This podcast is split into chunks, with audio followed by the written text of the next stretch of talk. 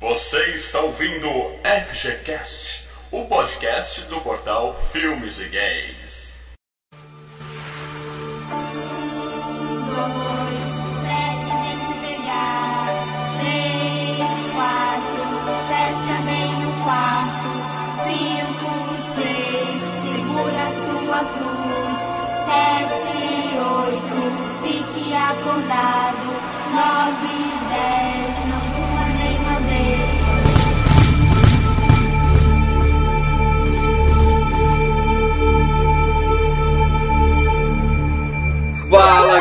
Mal Franco falando aqui. E uma vez eu sonhei que eu tava acordando e quando eu acordei mesmo eu vi que eu tava dormindo.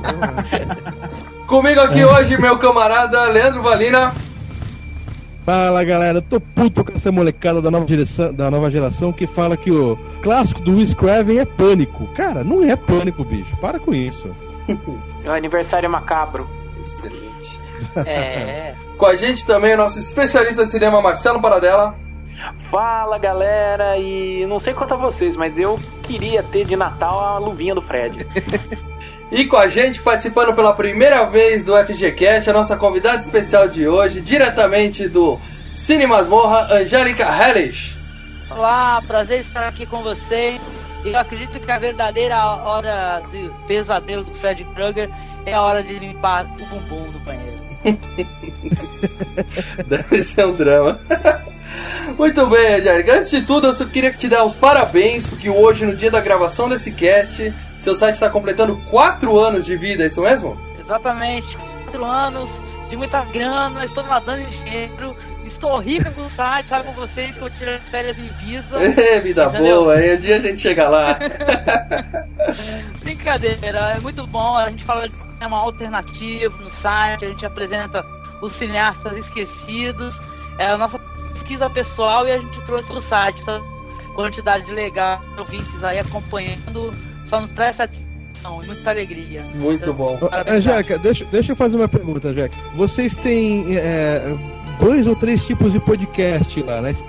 Como é que funciona lá? Explica pra gente mais ou menos. Cara, é que é o seguinte, como a gente gosta, a gente gosta de é, agregar os assuntos, né? A gente pega os clássicos esquecidos, a gente não quer juntar uma galera, porque gosta de bagunça também.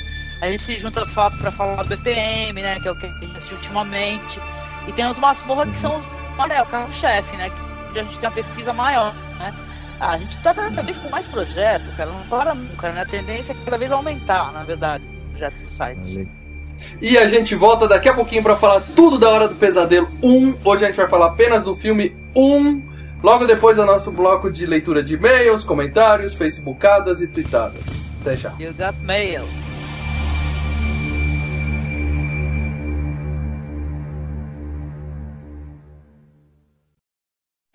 You've got mail. I got mail.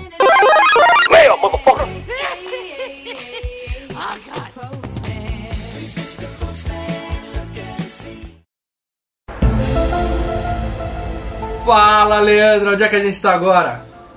Na leitura de e-mails, comentários, tweetadas e facebookadas do FGCast 33 Arquivo X. E com quem que a gente tá hoje? Tiramos, tiramos do casulo. Marcelo Paradela. Ele ficou puto porque ele pensou, nós marcamos com ele no mesmo dia de gravar sobre 24 horas e ele ficou lá no Skype esperando, cara. E a gente Ele mudou pra X-Files. Pelo menos na leitura de e-mails ele vai estar aqui com a gente, certo, Marcelão? Opa, certo? Não, também tô. Nesse eu também tô. É, exatamente. Pera aí. Então vamos lá, vamos ler. Primeiro vamos falar, né, da quem ainda não comprou a grande camiseta nova que, Que a gente orgulho, lançou, cara, que orgulho, né? bicho. Essa camiseta. Comprei esta camiseta amanhã, cara. A gente tá vendo lá na Fiction. Tá arrebentando de vender, cara. Precinho baratinho. A qualidade da Fiction não conhece, né? Link no post aí, galera. Isso, e aproveitando, já que a gente tá falando da camiseta dedicada de Volta para o Futuro, FGCast 30. Quem não ouviu ainda, curte Ficou lá, que ficou bem legal. E as canequinhas também. Canequinha River Raid. E a canequinha Pac-Man. E caneca do De Volta pro Futuro também, né? Já estamos com lá. Link no post. Tudo link no post.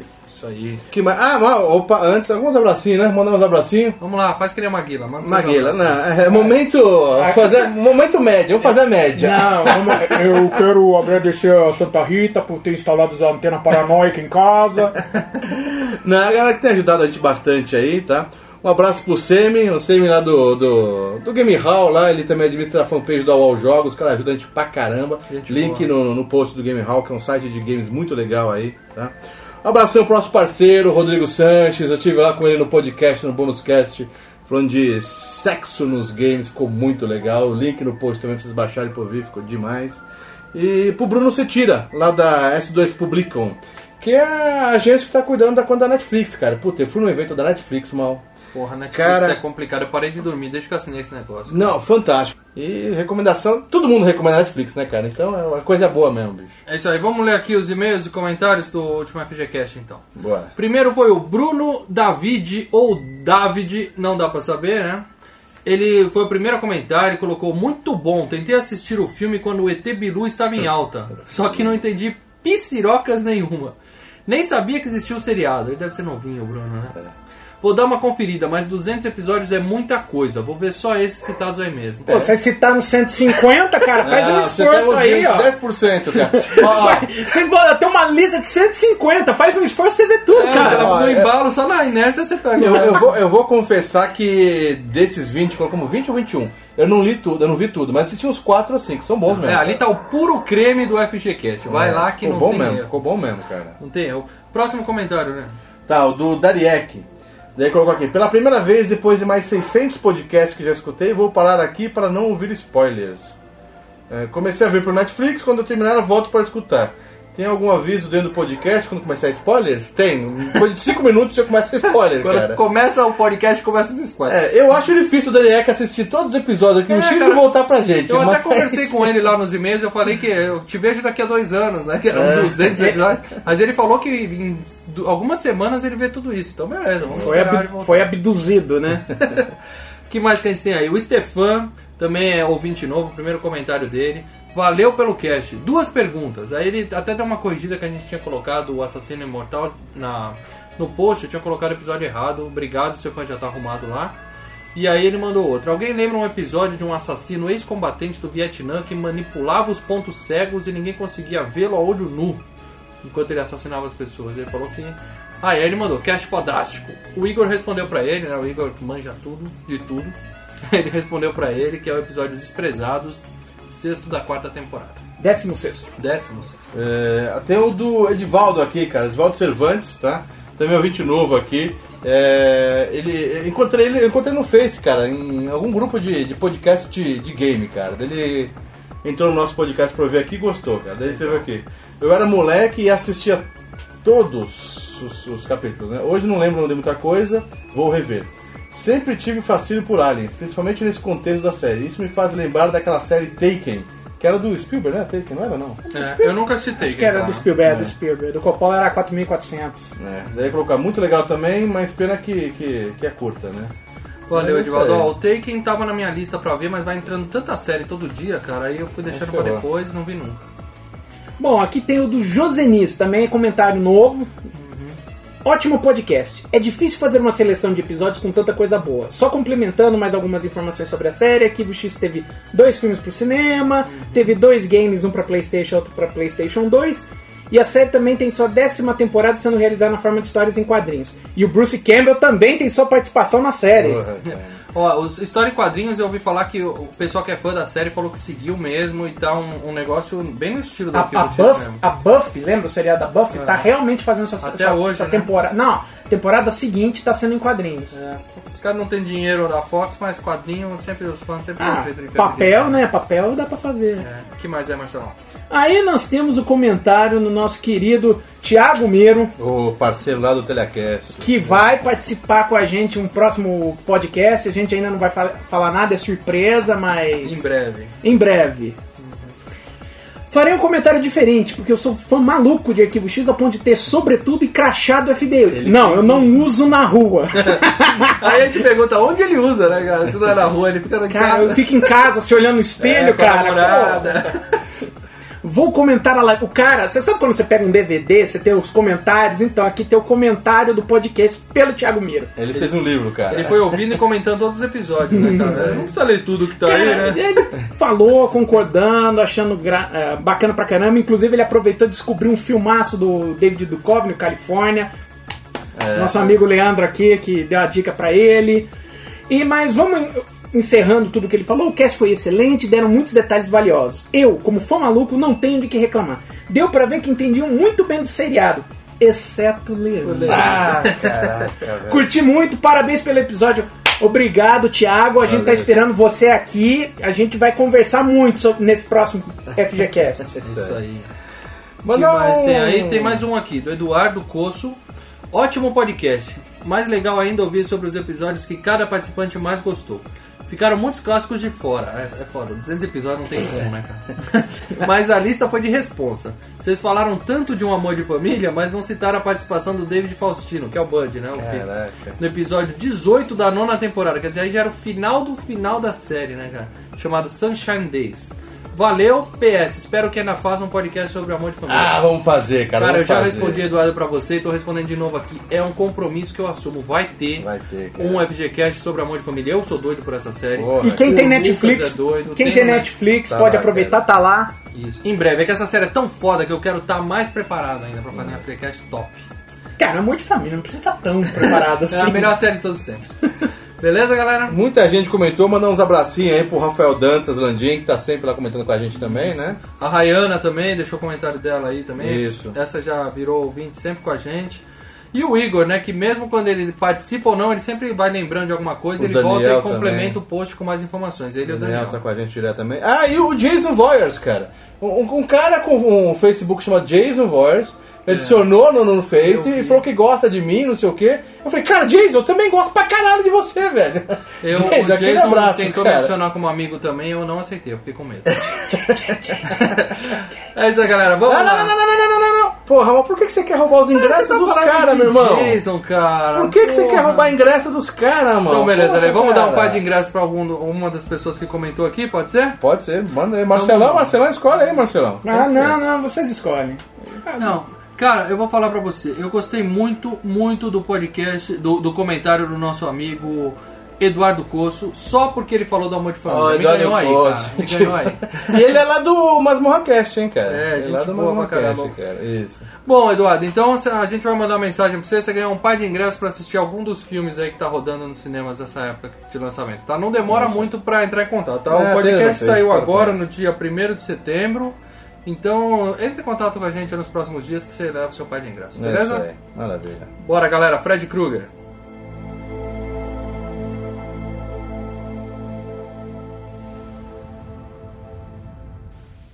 O dia todo vi aquela cara estranha do homem. E escutei as unhas. Escutou as unhas? É incrível você dizer isso. Me faz lembrar o sonho que eu tive ontem à noite. E como foi o sonho? Sonhei com um homem de suéter verde e vermelho. Fale sobre as unhas dele. Ele raspava as unhas nas coisas. Na verdade, pareciam com facas ou talvez uma luva que ele mesmo fez. Mas faziam um barulho horrível. Era assim. Nancy, você sonhou com o mesmo homem que eu sonhei.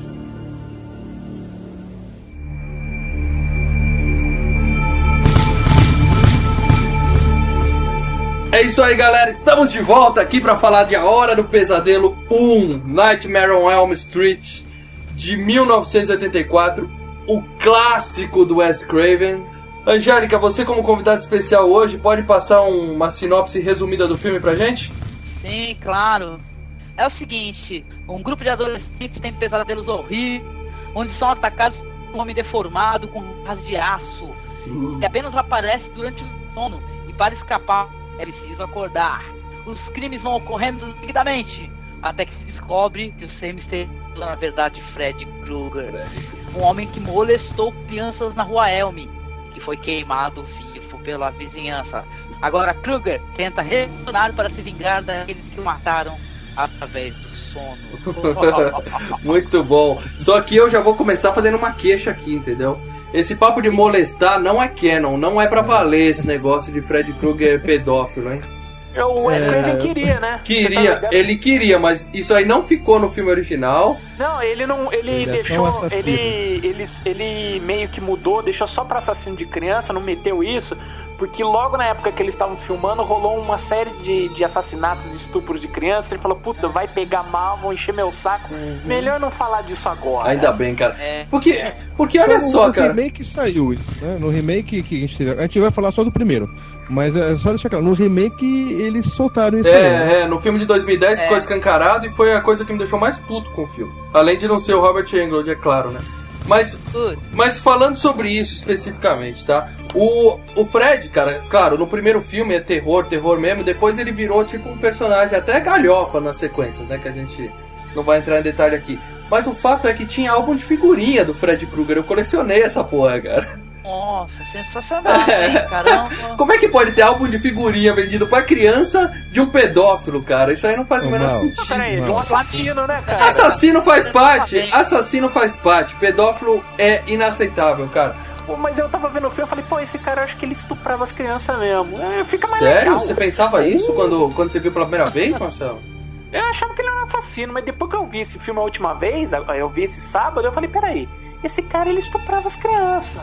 Esse Tu acha cara... que deixa, deixa meio implícito que ele molestava as É, crianças? deixa implícito. Não é de cara, mas você saca que o cara Tá não, não só não sai Não, matando. Eu prefiro não tipo acreditar nisso, tá bom? Eu prefiro não pensar dessa Ah, fica forma. mais legal, cara. Fica mais legal, é mais demoníaco, é mais metal. Tá, ó, vamos deixar claro aqui que o Marcelo Paradela falando que estuprar crianças é legal não representa em hipótese alguma opinião do site Filmes não, e eu tô Games. falando que fica mais maldade, né, cara? Marcelo não me representa. Não me representa. Bom, só um detalhezinho: o álbum de figurinhas era o Jason e Fred no mesmo Isso, álbum. era Fred e Jason no mesmo álbum, exatamente, exatamente. né?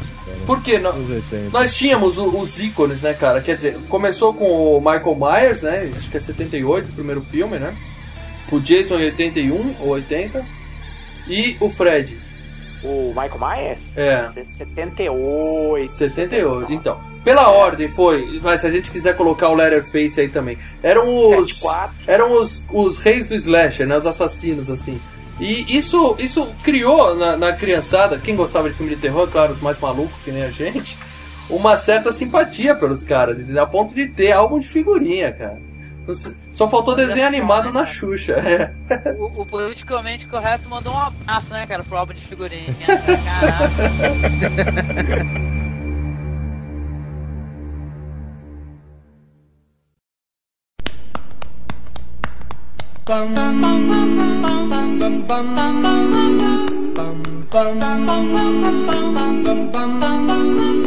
Mr. Sandman,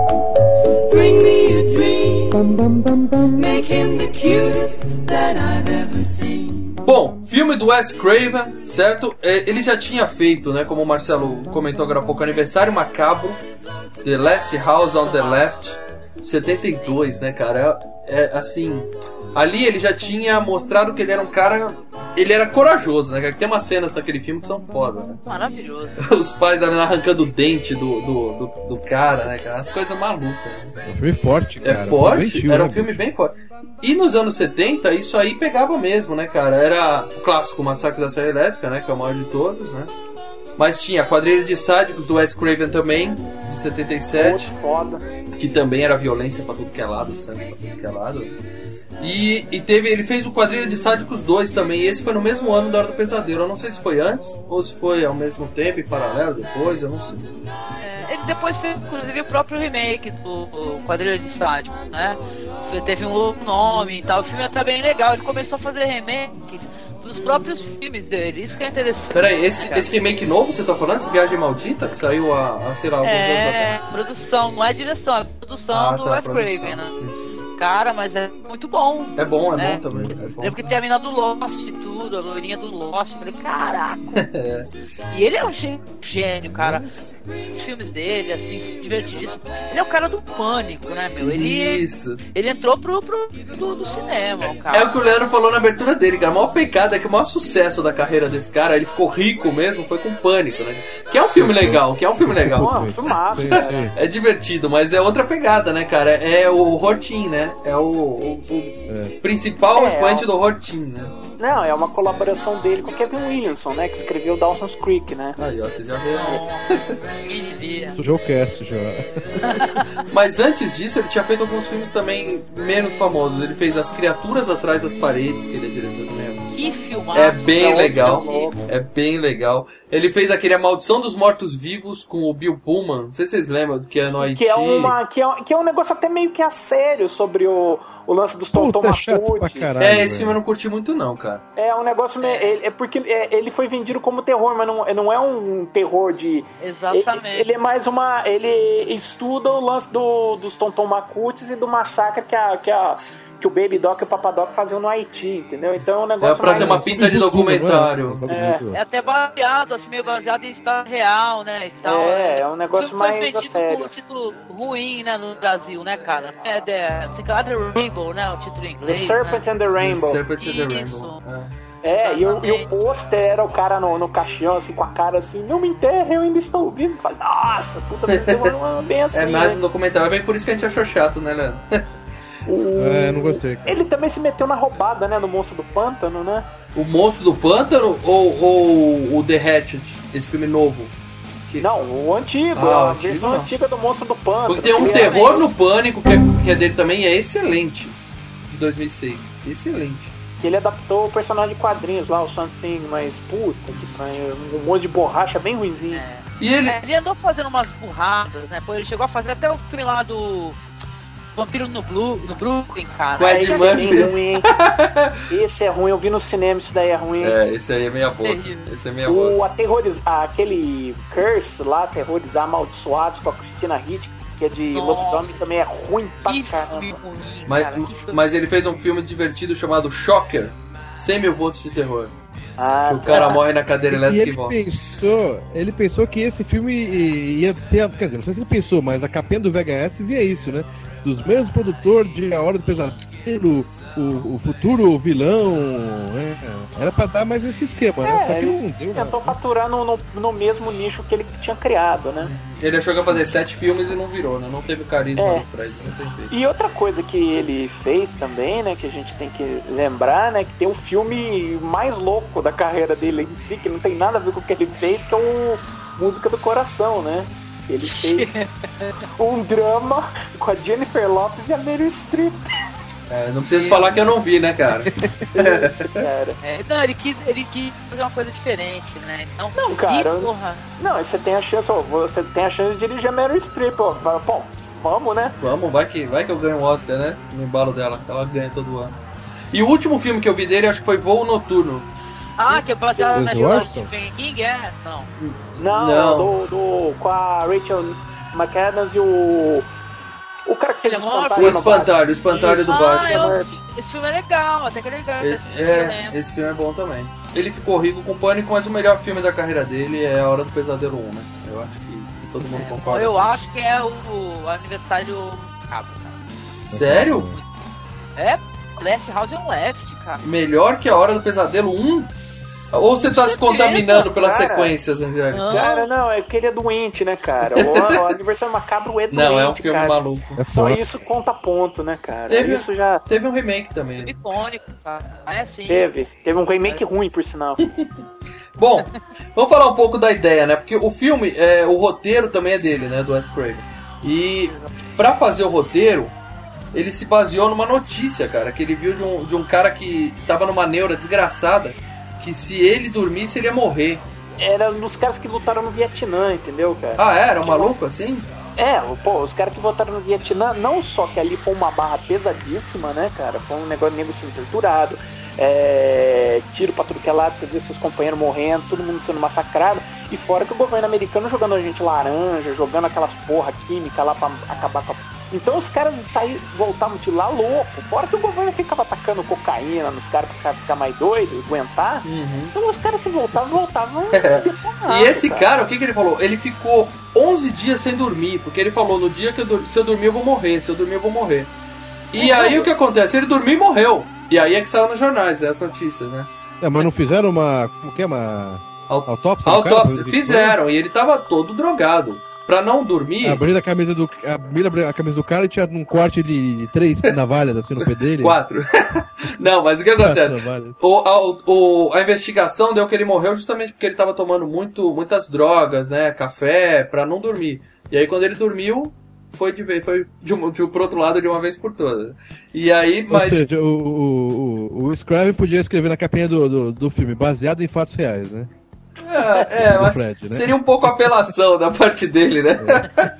mas aí o que aconteceu? Ele sempre teve a vontade de fazer um filme de terror. Porque ele era fã, né? Ele, é, ele comentou que ele era fã desses slashers que a gente falou. E ele já tinha esses filmes de terror mais pancada que a gente falou. E ele queria criar uma coisa mais sobrenatural. Então quando ele viu essa ideia, quando ele viu esse caso, ele pensou, que é aí que eu acho que tá a genialidade do, do Fred, né? Da, da história que você pode fugir do Jason, você pode fugir do Letterface, você pode fugir de todo mundo, mas você não tem como fugir do Fred Krueger, né, cara? Porque todo mundo dorme. Mais cedo ou mais tarde, você vai dormir.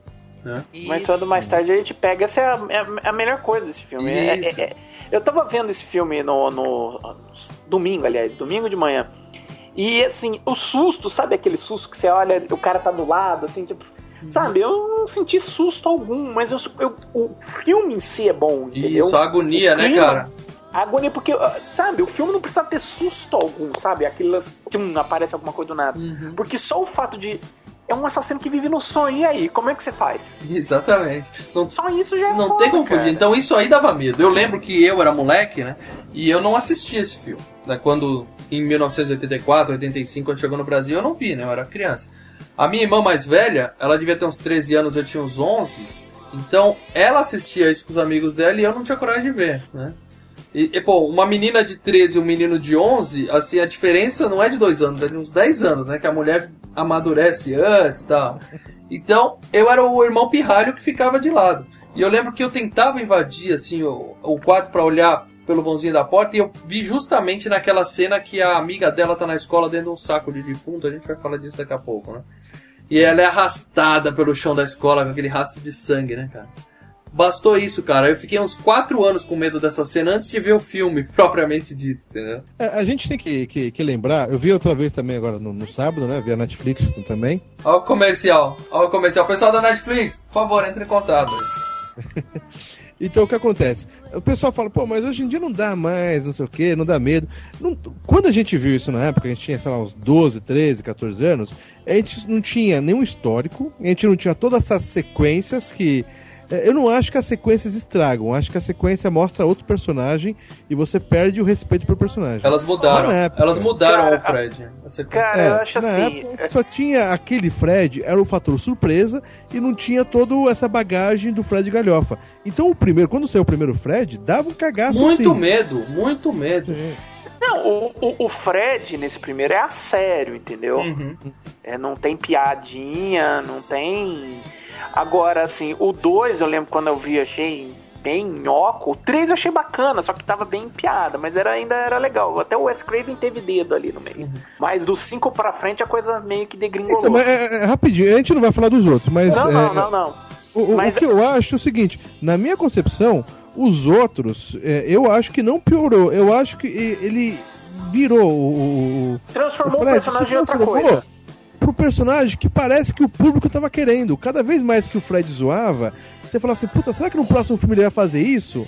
E de repente ele aparecia com uma luva de Nintendinho, pegando Mas o que que acontece, Lê? Eu vi, um- eu vi um documentário com a, com a Nancy. queria isso, cara? Então, todo mundo queria o Fred, porque eu vi um documentário com a Nancy, né, com a Heather, que a gente vai falar dela daqui a pouco, em que ela fala justamente isso, que na época que o filme saiu, e, e eles iam assim, depois que o filme estourou, né, que ninguém sabia que ia fazer tanto sucesso, o pessoal queria tirar foto, pegar autógrafo do Fred, não dela. Ela era a mocinha do filme, mas o carisma ficou todo com o Fred Krueger, entendeu? Mas é um personagem muito icônico, Exatamente. né, cara? É um personagem que tem uma, uma luva com quatro navalhas, cara. É um É negócio isso. muito marcante. E aí os caras exploraram isso nos outros filmes e não teve como ele não virar meio galhofa, né? Faz parte. Eu- Ah, eu Lembra gostei, que tinha eu a série de TV? A série de Eu TV que ele assistia, cara. apresentava. Lembro, lembro, lembro. Puta que pariu. Algumas ele participava, outras era só um seriado ah, com histórias. É, Nada a é, ver com a Hora do Pesadelo, ele, só, ele era só o nada- rosto. Nada, exato. É, Ele era o é, host. é. Teve também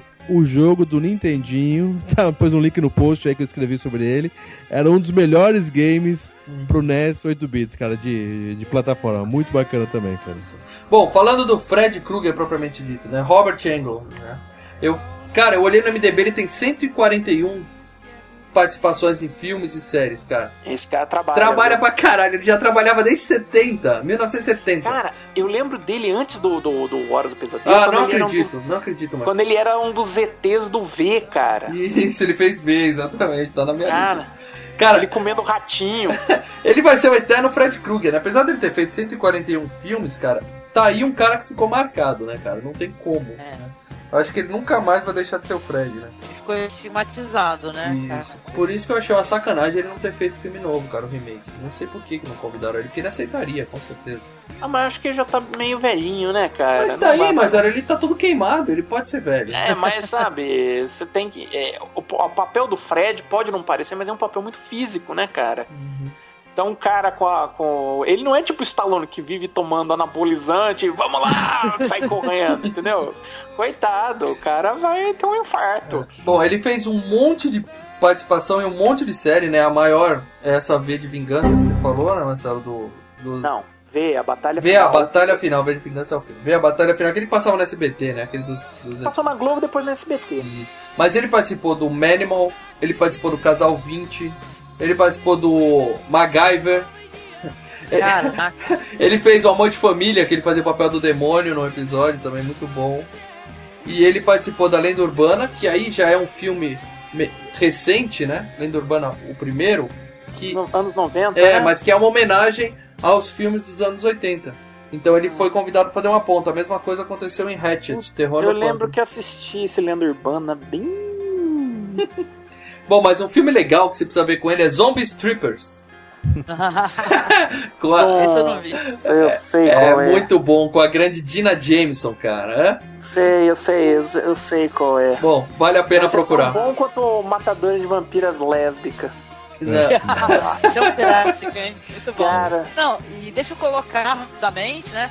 Que ele participou também de uma das mais coletâneas de terror, né? Que existe, na minha humilde opinião, que é o Master of Horror, né? Que ele faz um episódio, ele é o host de um episódio chamado Dance of Dead. Cara, é muito bom, é da primeira temporada.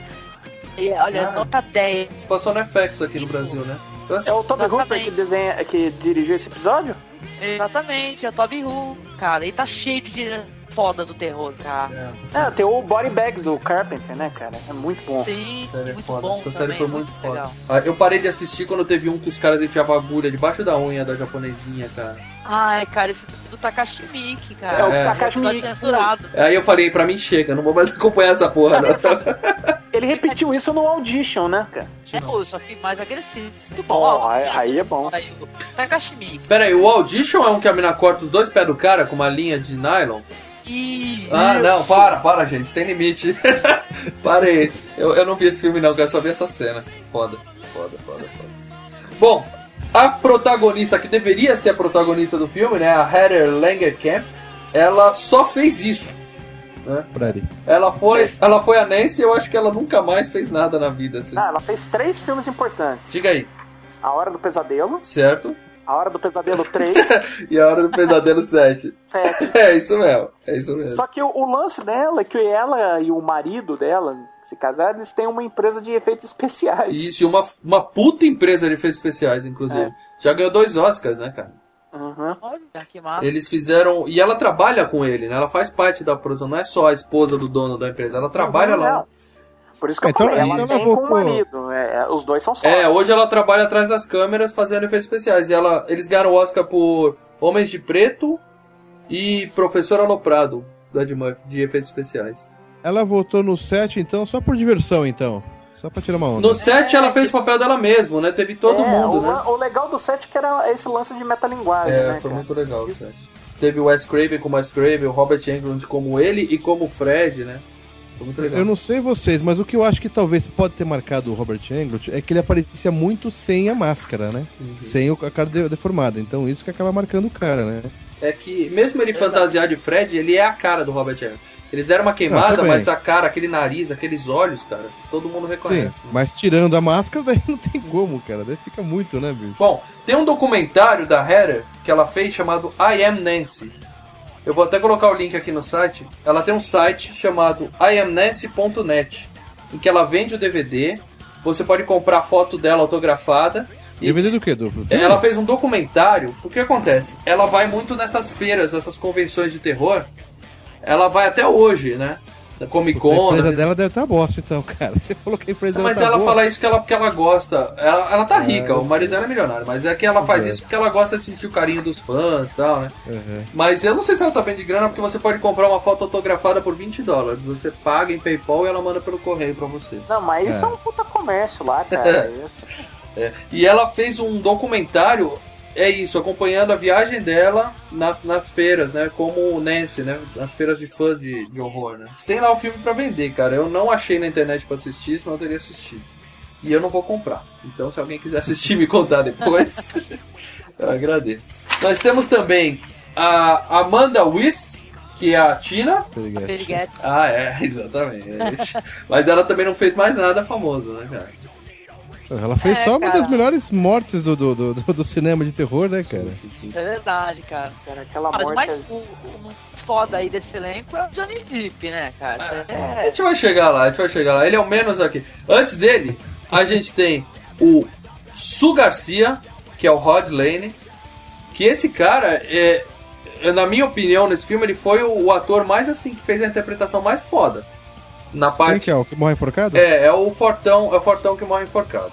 O namorado da, da Tina. Ele fez o, Pre- o, Predador 2. Ele fez Fomos Heróis com o Mel Gibson. Deve ter levado bala. E ele fez efeito colateral com o Schwarzenegger. Deve ter apanhado também, né? nossa, não fazia a mínima ideia. É. Tradição, bucha de canhão, né? É, ele é o grandão que tá lá pra fazer o papel de soldado que morre, né? A gente tem o John Saxon, Esse é um veteranaço. que é o pai da, o pai da Nancy. É, esse é muito conhecido também. Cara, ele fez filme com o. Bruce Lee, cara. Ele fazia filme antes da Hora do Pesadelo, né? Cara, ele tá na Operação Dragão. E nós temos a Rooney Blake, que é a mãe da Nancy, que eu também, essa aí eu não faço a menor ideia que filme ela fez. Puta, eu tinha mais medo dela do que do Fred no filme, cara. Puta, ela, ela não tem a cara da, da, da mulher do tubarão? Ah, não, não, não, não, não, não. Ah, da mulher do guarda. Eu lembro que a mulher do guarda eu olhei e falei, ó, gatinha, eu pegava. E essa aí é zoada pra caramba. Cara, eu olhei e falei, nossa, parece, cara. Não, hein? Bom, e aí no final da- da- dos créditos aparece. E introdu introduzem, né, apresentando Johnny Depp. Ninguém, um ninguém, desconhecido, ninguém. um desconhecido qualquer. Que também só bucha entrou pra morrer, né, Marcelo? Como você fala, né? Bucha de canhão. Cara, a morte dele também é boa, hein? É, boa, a morte dele é legal, cara. É. Pô, afinal, né, os caras têm que justificar os 500 galões de sangue, né, filme. Cara, aquela morte é muito. Cara, eu já ouvi muita mulher falando assim, ah, eu, se eu queria pegar o Johnny Depp e espremer ali, ó. O Fred fez isso, cara.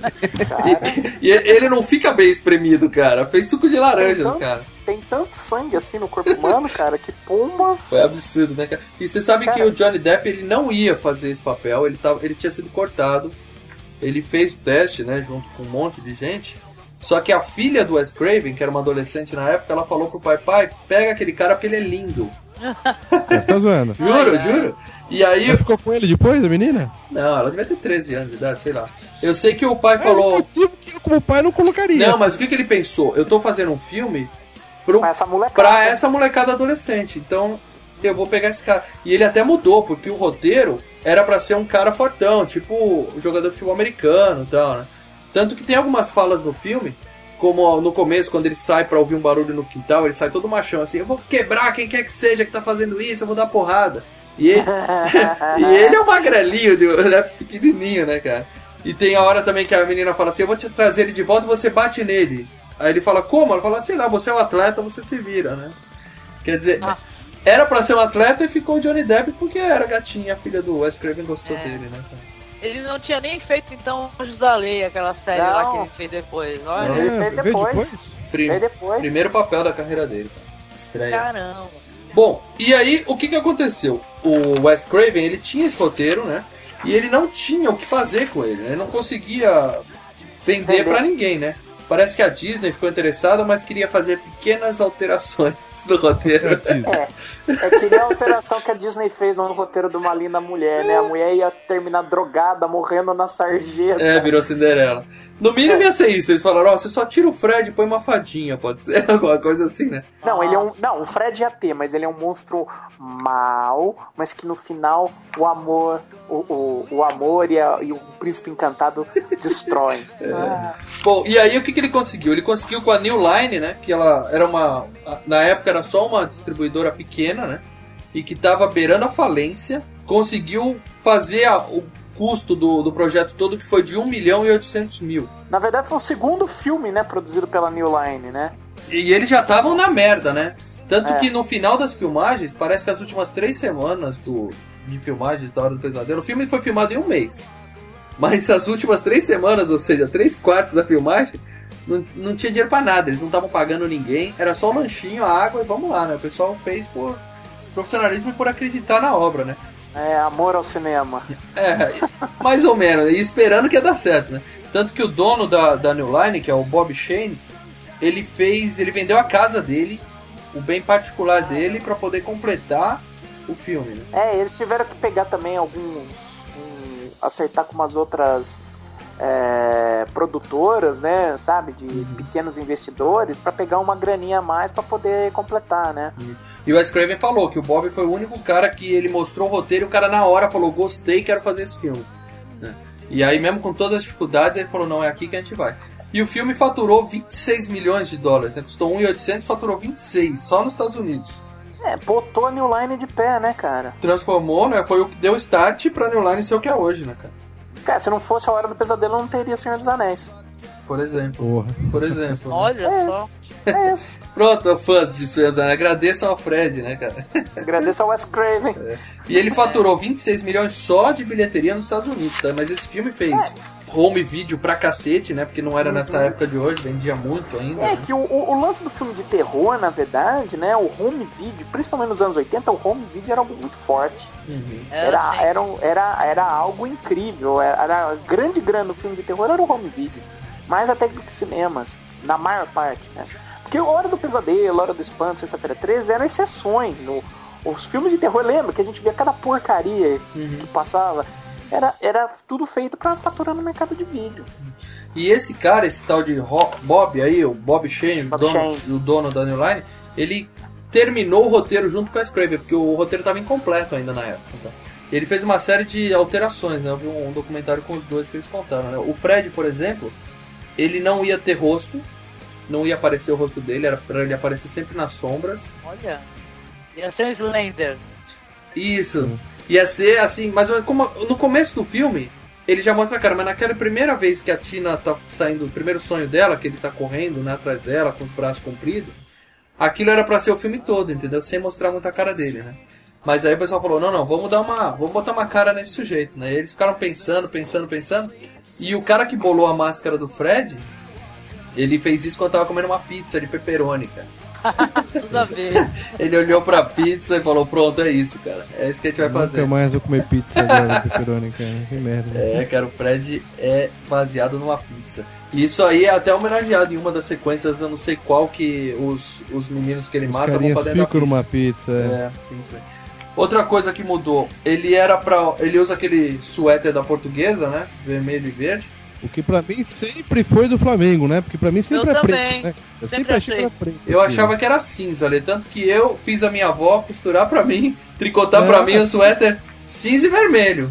Eu achava que era preto. Aí nos últimos filmes, acho que no 6 que eu consegui notar que. Peraí, tá meio estranho, tá meio verde isso daqui. Verde musgo, mas eu pensei que era preto. A torcida do Flamengo não usa na. na, na Tem na bandeira, tem na bandeira de algumas torcidas do Aí, Flamengo, co- sim.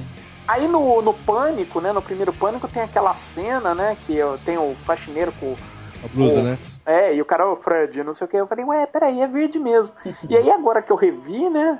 Eu falei, olha, é verde, a resolução tá melhor, né? Não tá com aquela coisa VHS. Então, tá- mas o, Você nota a cor. mas o suéter original, ele era amarelo e vermelho. Exato, McDonald's, McDonald's. Não, sabe por que que era amarelo e vermelho? O Homem Borracha. Vocês lembram do desenho do Homem Borracha? Puta, Plastic Man. Plastic Man é um cara que tem um óculos escuro enorme. ele usa uma sim. roupa vermelha, mas ele tem um cinto amarelo e preto. É. Caramba, sim, Então, lembrei. e aí o, Ele quica, ele estica. esse cara aí, o Craven queria botar essas cores, né? Mas aí ele colocou amarelo e vermelho. E aí, ao, o- junto com o Bob, eles leram em algum lugar que o verde e o vermelho causavam um impacto maior, alguma coisa aí de, de, É, de cor. Ué, põe um vermelho em cima do, do verde, ou verde em cima do vermelho, você vai ver a, a- diferença que dá. Salta aos olhos. Bom, eu nu- nunca reparei nisso, mas alguém fez um Dói, estudo e falou que chega, é. chega a doer, cara, porque é um negócio de cor, tão- é um contraste tão forte de cor. Que acabou não acontecendo porque o suéter tá sempre sujo, né? Como você É, falou. o suéter tá sempre sujo, foi tudo jogado pra baixo, né? Uhum. Mas quando é uma cor, quando as cores são fortes, Uhum. você é um negócio de impacto. Bom, o detalhe do chapéu, né? é, ele viu de um, um mendigo que ficava na frente da casa dele, assustando ele. Ah, isso eu já imaginava. Que ele falou que ele tava olhando, ele era moleque ainda, ele olhava pela janela e tinha um mendigo olhando pra cara dele dentro de casa. O cara ficou parado na rua olhando pra cara dele com o chapéu. Ficou tipo uns 10 minutos ele escondido atrás do sofá. E o cara sabia que ele tava lá com medo, então ficou olhando e dando risada lá de fora. Nossa, que cagada. Bom, Se o cara tivesse sem chapéu e ficasse olhando pra minha cara também, e o moleque, ele também ia ficar com cagaço, com ou sem chapéu. Não, é, aí ele ficou morrendo de medo desse cara e aquela imagem do, do cara com o chapéu ficou na cabeça dele. Então ele falou, vou botar um chapéu nesse cara, entendeu? E o nome Kruger era de um cara que era o bully dele na escola, era o cara que batia nele todo dia na escola. Então, Fred é um nome padrão, mas Vingança, o Kruger, é, o Kruger era o Kruger era o cara malvado da escola dele, né? Ele tá processando ele até hoje, porque tão ele vingou o nome dele, né? Ou processando ou querendo uma, pelo menos uma grana de direitos autorais, né, cara? É. Bom, e aí era isso, ele não ia ter rosto e ele ia ter essas cores. O resto eles foram mudando aos poucos? E a principal mudança foi que não tinha final pra porra do roteiro que ele tinha. Ele pensou nessa ideia genial dos sonhos, do mundo dos sonhos, que é super legal porque eles podiam fazer qualquer coisa, né? A pessoa tá sonhando, pode acontecer absolutamente qualquer coisa, não é só um machado no meio da cara. O Fred pode fazer o que quiser com a vítima. Mas eles não tinham como acabar o filme. É, nós vamos comentar lá no final, mas pra mim também o final foi uma bosta desse Foi, filme, foi né? uma Nós mistureba. vamos chegar lá ainda. Foi uma mas- mistureba desgraçada. Quando a gente for falar do final, a gente chega lá e explica o que aconteceu, né?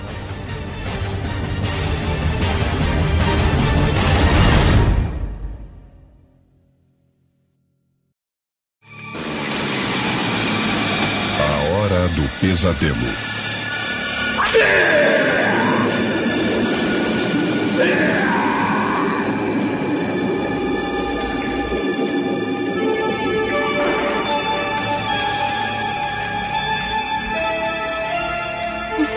Que, que acontece no filme propriamente dito, né, cara? A gente começa o filme achando que a Tina é a protagonista, né, cara? Sim. Porque a primeira cena é ela já, né? Ela tá lá tendo o sonho dela, né? De- Ela tá lá na, na, na, na- na- na fábrica, né? Onde o Fred costuma Então, atacar, né? aquilo depois eu fiquei na dúvida. Não é uma fábrica, eu acho que aquilo é o subsolo da escola, aonde tem a fornalha de Não, aquecimento. A gente tem essa ideia por causa do remake, mas na época eles. eles Não, não, falaram- não, não. Tô falando só, só do filme que eu vi ontem, do original. Sim, mas eles, eles falam que é uma fábrica, que, que ele levava pra uma fábrica é, abandonada pra matar as crianças. Nos outros filmes aparece uma fábrica abandonada também. Bom, É, aparece, opa, tem isso. Acho que já no segundo filme já cita isso. É, que como ela tá sonhando, ela desce a escada da escola, né? Mas aí é sonho, ela pode ir pra qualquer lugar. Eu fiquei com aquela é que, impressão é que, que ela tá não, embaixo você da tá escola. confundindo, mal. Que no remake. Não, eu tá? não vi o remake, Nando. Eu, eu vi só o filme. Você não assistiu o remake? Eu assisti, mas eu não, não lembro de nada do remake. Sim, porque no remake ele trabalha na escola, ele é servente da escola. E leva as crianças pra, pra, pra baixo da, da, da escola. Quem fez essa Mas, merda desse remake, cara? então, mas nos outros filmes é uma fábrica sim, cara. É uma formulária de fábrica. Bom, ela tá andando lá e aí aparece um carneiro, cara. Eu fiquei puto com isso. Porque era. Cavalo, não tem problema? Não, cara, era pra ser um bode, cara. O, o, o, o mascote do capeta é o bode. Eles não devem ter achado nenhum bode e falaram assim: ah, pega isso aí. É, é. Foi o que achou, era um carneirinho, aparece um carneirinho fofinho andando no meio desse negócio assim, cara. Eu falei, porra, nada a ver, cara. E aí a gente já tem de cara o Fred, né, cara? Ele já, já aparece rapidamente, assim, perseguindo a Tina. E ela acorda só, normal. Só que ela acorda com o Baby Doll todo rasgado, né? Uhum. E a mãe, a mãe dela abrindo lá e falando, pô, você tem que cortar as unhas, né, moleque? Cara, foi Porra, a mãe dela é muito sem noção, né, cara? E lá com, e lá com o macho dela, vem meu bem, vem meu bem, e ela, ela sai, não dá nem bola pra menina, cara. Muito sem noção. É, eles explicam isso depois, né? Que a mina é super problemática, né? Todos eles são problemáticos, né? As crianças desse filme. Ih, Pai assassino? Os pai- é, os pais eram assassinos e tal. Mas o fato é que o pai abandonou a, a mulher, ela tem um namoradinho, vai pra Las Vegas e deixa a, a filha sofrendo sozinha em casa, né, cara? E antes até do Fred aparecer, mostrou ele vivo, né? Ele fazendo a luva, né, cara? Isso também é uma coisa Cara, legal, essa né? cena é muito legal, é. Muito legal. Então, é- é- ali parece que ele não tava queimado, porque a mão dele tá normal. Não, aquilo foi ele ainda vivo. Quando ele fez a luva foi antes. É. Ele usava é a luva pra matar as crianças quando ele era vivo. Ah, então tá. Porque mostra a mão dele sem ter queimadura nenhuma. É, né? mas isso é uma falha do filme porque ele fica normal o, filme todo, a mão dele. É, dá pra ver que a, a máscara, vira É e mexe só no rosto, reparo, é só no rosto. é só no- o pescoço pra baixo tá bem, né? É, ele tá bem, só queimou o rosto. Ah, isso aí é licença poética. E aí a gente tem a Tina acordando assim com o doll rasgado, vai cortar essa unha e tal, fica por isso mesmo. E a Tina vai pra escola e a gente conhece os outros amiguinhos dela, né? Que é a Nancy, o Glenn, que é o Johnny Depp, e o Rod, que é o mais ou menos o ficante, né? O namoradinho da Tina, né? E aí ela conta que teve um pesadelo, o Rod fala assim, aí eu acordei com o pau duro, hoje tava escrito seu nome, né? Aí ela falou assim, não, meu nome tem quatro letras, não ia caber no seu pauzinho, né? Ai, cara. Oh, mas um detalhe, hein? Deixa eu falar uma coisa. Que eu vi um furo aí depois, porque o Rod, no final, ele fala que sonhou também com esse cara, não fala? Não, ele começou a sonhar depois com esse cara. O Johnny Depp também não sonhava no começo do filme, ele vai passando a sonhar depois. É, O que eu entendi é que eles sonhavam, mas eles eram macho demais pra poder ficar falando, ah, eu um É, pesadelo. impressão que, é, deu a impressão que o Rod já tinha sonhado com o cara também, É, cara. entendeu? Pode ser também, um pode ser também. Ah. É. Bom, e aí quando a, a mãe da Tina vai passar uns dias em Las Vegas, deixa ela sozinha em casa, e ela tava com esse problema dos pesadelos de acordar toda rasgada, né, que eu acho que deixa qualquer um assustado. E aí ela pede pra amiga vir dormir na casa dela, né? É porque quando ela cita esse negócio do pesadelo com o cara e tal, você vê que tanto o Johnny Depp quanto o outro lá, os caras eles ficam com uma cara meio. Opa, é. é mas não fala nada, entendeu? Uhum. Eu não reparei mas se fosse na realidade, né? Aquele, vamos fazer aquele confronto de realidade, né? Eu, É. eu tô indo pra escolinha, lá meus amigos de classe são Mar Maurício, Marcelo e Angélica. Vocês três sonharam com o Fred. Eu chego, gente, sonhei com um cara que tem umas garras, não sei o que, de chapéu. Pô, se vocês sonharam com o cara na noite anterior, Não, mas aí ele não... cada um vai falar: caralho, velho, puta que pariu, deu merda, eu sonhei também, cara. Não, tudo bem, mas ela não tinha dado detalhe ainda nessa hora. Ela não tinha dado Ah, detalhe. já falou, ah, sonhou com. Sonhou com um com cara cara de estranho. garra. Quem nunca sonhou com um cara estranho? Sonhei com um cara de garra, bichão. Ou Não, então, então, Wolverine, então, peraí, peraí. Isso é logo depois. Porque o que acontece? Ela pede pra eles irem dormir na casa dela, e aí vai a Nancy e o Glenn, e aí é que ela começa a contar. E É. aí quando ela fala que Ela é um... só fala que ela teve um pesadelo. Isso, ela teve um pesadelo com um cara esquisito, só isso. Quando ela na casa dela é que ela fala que era um cara que tinha umas garras, aí a outra fala, nossa, eu também sonhei, só que no meu era um. É, ela fala, não, só que o meu, o meu cara era um com lu- uma luva de. Ela falou, é isso mesmo, é isso mesmo. Aí que elas se tocam que estão sonhando a mesma coisa. E aí, Marcelo, o Johnny Depp tá lá preocupado em ligar pra mãe dele. Eu não vi que ele, ele fica preocupado que ele tinha sonhado com o Não. Fred também. Na hora que elas falam, entendeu? Perto dele. Aí ele eu fala aquela cara que de. o Johnny Depp sonhou com o Fred. É. Eu senti que ele morreu na zica, mas ele não sonhou com o Fred, não, hein, cara. Não, ele sonhou na hora de morrer. sonhou uma vez só. Ele não sonhou, ele tava- puxado só. É. Bom, Tava checando uma informação aqui, né? Johnny Depp foi fazer o teste pro papel. Sabe quem foi junto com ele? Hum. Um amigo dele? Jack Early Haley, o cara Que é o Fred, né? Do, da- do remake. É o próprio Fred do Caraca. remake, é isso mesmo. É que não passou no teste pra ser o Glenn, né, na época. É. Bom, e aí o que aconteceu? O, o, estão os três, né, a, a Nancy, o namorado e a Tina, e aí eles escutam um barulho lá fora. Aí sai o Johnny Depp pra ver o que que é, e a gente mas tem o é- primeiro grande susto do filme, né, cara? Que é o Rod chegando e dando uma porrada nele e tal, um tackle. Troll. Cara, eu tava falando com o Leandro, eu não senti de tantos os sustos assim. Não, cara. esse susto foi bom, Marcelo. Esse susto foi bom. É, é, é um bull só, né? Um bull, não, não é um medo. E Não, cara falou, ah, tá, nada Hum. De uau, Bom, nossa. Bom, mas o que acontece? Ele dá esse susto no cara e ele fala, beleza, agora eu vou pegar a Tina, a gente vai pro quarto da mãe dela, dar, né, dar uma E agora que a transadinha. gente entende como que é esse cara. Porque no, no- no- no- no- na, na escola parecia que ele era um cara que ia fazer bullying só com. Parecia com que ele era só um babaca, né? Mas ele tava Só pegando, babaca. ele tava Depois pegando. que a gente vê que ele é da, da turma, cara. Isso. E aí é que o filme muda, por quê? A Tina sobe pra meter no quarto dos pais com o namorado. Isso que tem tudo 15 anos, né? É, menor de idade. E a Nancy fala pro cara, não, você dorme no sofá que eu vou dormir na cama porque eu sou virgem. Aí que a gente percebe, peraí. A virgem é a outra, morrer, né? é, a virgem é a outra, a santinha é ela, então quem vai sobreviver é ela. A piranha vai morrer, a, pi- não dá outra, né? A piranha Ah, filme de terror, se você faz sexo, você morre. Exatamente, exatamente. A primeira a morrer, então, é a Tina, né? Ela vai. Ela... Primeiro, claro, eles fazem aquela barulheira, né? Transam bem delicadamente na casa, né? Coitado do Johnny Depp dormindo no sofá, tentando dormir, a casa chacoalhando com o casalzinho lá em cima, né? Aí quando eles dormem, aí sim a gente tem a melhor, eu diria já de cara, a melhor morte dos sete filmes da Hora do Pesadelo. É, Cara, primeiro é muito, aparece. É muito legal essa cena, como ela é feita, né, cara? Genial. Não tem, não tem é, efeito nenhum, cara. É só trucagem mesmo, né? É, É muito legal. O, o legal é isso, eles fizeram só aquele truque do cenário invertido, né? Da câmera de ponta cabeça, né? E a mina Ela se arrastando no teto. voa, né, cara? o cara esfrega ela no teto inteiro. Primeiro ela dá uma voadinha, né? Com umas cordinhas lá na cama, né? Uhum. E sai raspando ela no teto e sangue pra tudo. E muito sangue, cara, muito sangue. E aí o filme já mostrou que veio, né, cara? A gente vê, opa, esse aí não é um filminho de É. terror anos 80, não. Esse é um filmaço, né? E é legal que antes de, de, de arrancar o lençol, dá pra ver. Quer dizer, o cara, o, o, o namorado Rob, Rod, né? Rod. Dá a impressão que ele, perce- ele percebe que tá o Fred que mostra, né? O Fred e a mina embaixo dos lençóis, né? Então ele sente que. Quando ele puxa o lençol, aparece só ela, né? Aí vale uma observação, Marcelão. Ele falou, antes deles dormirem, depois que eles tinham transado, ele falou, ah, eu também tive uns pesadelos esquisitos e tal. E aí vieram É. pra dormir. Então o Rod já tava sonhando também, né? E aí ele vê a menina sendo morta, né? Essa morte espetacular. Fica desesperado, né? E foge. Aí quando a Tina e o, e o- o namorado vêm, claro, chama a polícia, dá aquele dundum todo, e o principal suspeito é quem? O namorado. né? Namorado, sim. Claro. Que aliás, pegou a menina, óbvio, né? jogou, ro- rodou pelo teto ela, né?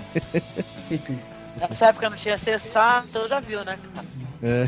Ah, então, tá vendo? E o filme, uma coisa legal nesse filme, cara, que também é um diferencial, é que ele não. essa história de tá sonhando, tá acordado, o filme faz muito isso, né, cara? E isso já aconteceu com a Tina nessa cena que ela morreu. Ela tá acordada conversando, aí ela dá aquela pescada, né? Naquela pescadinha ela já dormiu. né? Ela já tá sonhando, né? E a gente nunca sabe se a pessoa tá sonhando, se tá acordada, né, cara? Isso é muito Isso é legal. muito legal. E eles Legal usam isso em todos os filmes, é muito bem bolado isso, cara. Aí o, o, o Rod começa a ser procurado pela polícia, né? E a gente descobre que a Nancy é filha do delegado. Que ela vai pra delegacia e o pai dela tá lá. E aí ela fala, não, a briga deles nem foi tão séria, eu não acho que foi o Rod, isso tá tudo muito estranho e tal. E aí o pai decide usar ela como isca. Então, então ela vai pra casa, dorme, né? Acho que, acho que ela até tem um pesadelozinho rápido, né? Mas nada. eu Não lembro se, o- se o Fred chega a aparecer nessa noite. Não, cara. não, não, não. Eu acho que ela não chega a ter pesadelo ainda não. Eu, eu acho que ela nem dormiu. Acho que a mãe dela fala pra ela: Você não dormiu. É isso mesmo, é isso mesmo. A mãe dela fala: Você não, não, você não tá bem, você passou a noite em claro, você não vai pra escola hoje. É. Aí ela fala: Não, mãe, eu preciso ir, se eu ficar aqui eu vou ficar maluca e tal. E aí ela Tanto que ela dorme na escola, né? É. o primeiro pesadelo que ela tem é com a menina. né? Isso, mas antes ela sai andando com aquela calça ridícula dela lá, de, de gari, calça larga da porra. a, moda, a moda nesses filmes aí é uma outra questão, né? É, mas- Vale nem mencionar. Então, mas é que tá, é a moda virgem, né? Porque tem a moda das piranha e a moda das virgenzinhas, né? Exato. Ela, ela usava a roupinha das virgenzinhas, né, cara? E aí ela tá indo e o Rod aparece, né? Puxa ela no mato e fala: Ó, você tem que acreditar em mim, tinha outra pessoa no quarto, né? Foi como se tivesse mais uma pessoa lá e nisso a polícia chega e prende ele, né? Até tenta fugir, mas ele acaba preso. E a menina fica puta com o pai e vai pra escola. Aí a gente tem uma aula de literatura e. Eu dormiria naquela aula, com certeza, cara. Cara, eu dormiria naquela aula. Eu acho que eu dormi em todas as aulas de literatura que eu tive até hoje, né? No colégio eu devo ter dormido. Isso é inevitável, ainda mais que ela passou a noite em claro, né? Eu não sei se vocês repararam, mas a professora de literatura dela é manjada pra caramba, cara. Professora de inglês. Não lembro dela. Manjada como a... Ela fez um monte de filme, Sim, aquela velha, cara. Ela fez aquele Detroit Rock City, que ela era a mãe dos moleques que não deixava eles irem pro show do Kiss. Né? Caraca. Vocês lembram? Ela roubou, pegou o ingresso e ela queima, ela acende o cigarro e queima os ingressos. Era uma velha maluca, cara. Ela fez mais uns dois ou três filmes, daqui a pouco eu vou lembrar. Eu lembro do filme, não vou lembrar dela. Cara, quando eu vi a cara dela, eu falei, nossa, essa tia, cara, ela é muito manjada. Bom, aí a Tina acaba pegando no sono, né, na sala, né? Mais uma vez aquele negócio da gente não sabe se ela tá dormindo mesmo, né?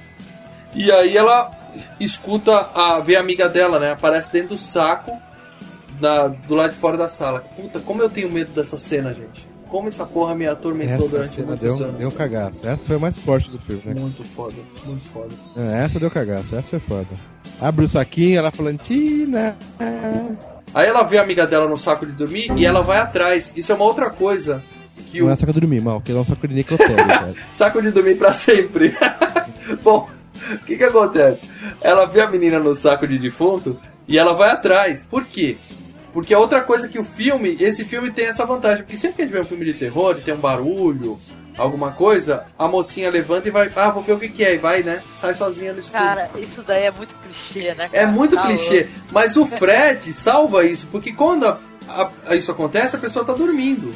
Então, Aham. no sonho vale, né, cara? No sonho você pode ir atrás, no sonho as pessoas fazem qualquer coisa, né, cara? Então, É claro. então até isso os caras salvaram com essa ideia de ser, ser tudo um sonho, né? Peter Jack, o Peter Jackson, eu, o Wes Craven faz essa tiração de sarro no Pânico, né? Eu volto já já. E, que é a hora que o cara sempre morre, que os caras conversam. Só faltou a gente comentar algumas coisas de quando a Tina, antes da Tina morrer, no sonho dela, que o Fred pegou ela, né, cara? Que ele sai correndo atrás dela com aqueles braços esticados, que eu Ai, achei meio é zoado. muito legal essa cena Ele- também. Ele se esconde na, atrás de uma árvore, né? E aparece. É uma "Ei", árvore fininha, ele sai de trás, né? E corta os dedos, né? Isso, Assim. e ele faz essa, cara, que o Fred tem isso, ele fica se automutilando só pra causar medo nas pessoas, né, cara? Então ele, Cara, aí- Cagaço, né? ele fala, olha isso, aí ele corta dois isso é dedos, né, doente, cara? cara. Isso é doente, velho. E aí ele fica correndo atrás dela igual um bêbado e tal, e quando ele cai em cima dela, ela arranca a cara dele, né, cara? Ela põe a mão na cara dele e a cara inteira Puta, sai. cara, deu Você cagaço. lembra disso também? e aí fica só um esqueletinho com os olhinhos assim, né, É cara? muito engraçado essa cena. Aqui, ó, peguei aqui a informação da, da professora dela, cara. Lin Shay é o nome da, da Ela é atriz. irmã do Robert Shea. Ela fez Detroit Rock City. Ela fez, Leandro, aí você vai lembrar. Quem vai ficar com Mary? Puta, fez quem? Fez um. Ela fez a tiazinha que ficava beijando o cachorro na boca. Que o Ah, cara. eu vou lembrar. Você vai lembrar da seguinte cena: o cara, tá, o cara tá olhando a menina de binóculo, aí ele vai pra É, janela de, do lado ela tá com os peitos de fora, assim. Era uma. Lembra disso? Dois peitinhos caindo assim. Cara, agora, agora, agora explodiu meu cérebro, cara. Porque é muito engraçado. É aquela velha maluca, cara. Essa mulher, foi daí que eu reconheci ela. Fica pra caraco, né? Bom, aí a menina vai, corre atrás, né, do, do saco de, de dormir, né, do saco de dormir na escola. e aparece uma gari, vocês entenderam aquilo, cara? Não, não é. Gari parece não, a uma bedelzinha, é, como se fosse o... É como se fosse uma luna, né? É, inspetor Uma de- aluninha chata falando, ei, você pegou o seu, a sua licença? É, inspetor de corredor, né, de escola, o puxa-saco. Ela fala, onde você tá indo, né, ela tá com a roupa do Fred, né. Aquela cena eu achei tão desnecessária, cara. E ela já tinha sonhado, a Nancy já tinha sonhado já com, com o Fred? A Nancy já, várias vezes. Mas ali era sonho, não era? Era sonho, É, era eu sonho. Era sonho. Era sonho, tanto que ela. Você já Não, não, pegou a gente ela, sabe olha. que é sonho, mas ela olhando pra aquela menina com a roupa, ela devia sacar, falou, puta, mesma roupa, caralho, vai dar merda, né? Ah, mas cara, ela. Gente, a gente achava que aquilo lá. O, o, o mal achava que a roupa era vermelha e cinza. É, não, pode... É, não, tudo bem, mas eu achei aquela cena não serviu pra nada, entendeu? É isso que eu tô falando. Ah, era, era, era o Fred perseguindo ela, cara. É, mas- É, Sim, tanto que sim. ela olha pra trás e ela vê. A menina tá com a luva na mão e aí ela saca que é o Fred. É, mas pra mim pareceu mais ser alguém que o Wes Craven tava pegando. Ela falou: Eu quero aparecer no seu filme, dá um jeito. Aí ele encaixou aquela cena. O, o Wes Craven colocou um. Foi colocando o. Como é que se diz? Mais regras de como que acontece no sonho. Quer dizer, tipo, o Fred pode se passar por quem quer que seja. E isso acontece em vários filmes do, do, do Fred, outras pessoas aparecem... A mãe da, da menina já apareceu com o Fred, a mãe da Nancy, acho que no 2 ou no 3. É, né? Mas é, é, nós estamos falando ainda no É, primeiro. é, e vamos né? deixar claro que quando fizeram o primeiro não era pra ter continuação, tá? Isso Sim, aí é, foi. esse esquema do Fred ser, ser outras pessoas já tiveram várias vezes, né? É, mas esse é o primeiro, né? Isso, Então é nesse momento ficou estranho. Nesse momento eu achei que aquela cena Pô. ficou esquisita. Eu queria perguntar uma coisa pra vocês, cara, aproveitando o ensejo aqui da conversa. Sabe uma das coisas que eu acho aterrorizantes sabe, no filme, que eu acho que é muito bem colocada? É aquelas imagens das crianças brincando, cara. Sabe? É Aquela música das crianças Fred, que vai te pegar, um, Sim, dois, sim, três sim, e tal. Coloquei. Aquilo eu acho muito assustador, cara. Criança cantando em filme de terror, cara, dá maior cagaço. E aquelas crianças ali seriam as vítimas, né? Do, do, do, do- É, do Fred, né? Dá, dá a impressão É. que as vítimas Isso. com a roupa de, de, de enterro, né? tudo de branco, né? Com, Criancinha de branco, é com a roupa que, que foram enterradas, né, cara? Puta, pode Uma imagem nem- meio, meio é, nevoada, né? Sei lá, né? Dá cagaço, cara. E a música, a letra também, né, cara? Nossa, muito. Sim, sim.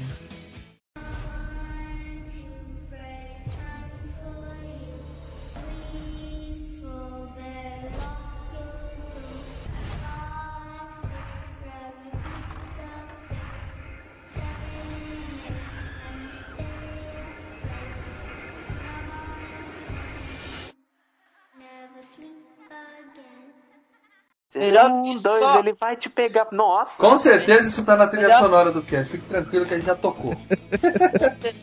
Bom, aí a Tina persegue o Fred para pro subsolo da escola, onde cai de novo naquela fábrica, né, que a gente falou no começo do filme. E ela vai, o Fred vai pegar ela, o que, que ela faz? Ela pega o braço, encosta num ferro queima. quente e se queima pra acordar, né? Uhum. Aí ela acorda gritando na sala de aula, né? Todo mundo assustado, o que, que tá acontecendo? Isso que é as partes legais do Fred, né? A vergonha alheia da pessoa acordando em pânico, né, cara? Ainda é melhor que, acor- que não acordar, né? Ou que ser rasgado três, né? E aí a gente vê ela com o braço queimado depois que ela acorda. Então se alguém ainda não tinha sacado a ideia do filme, né? Eles deram uma reforçada aí, né? Olha o Matrix aí, né? Olha o Matrix, hein? É, pode crer, cara.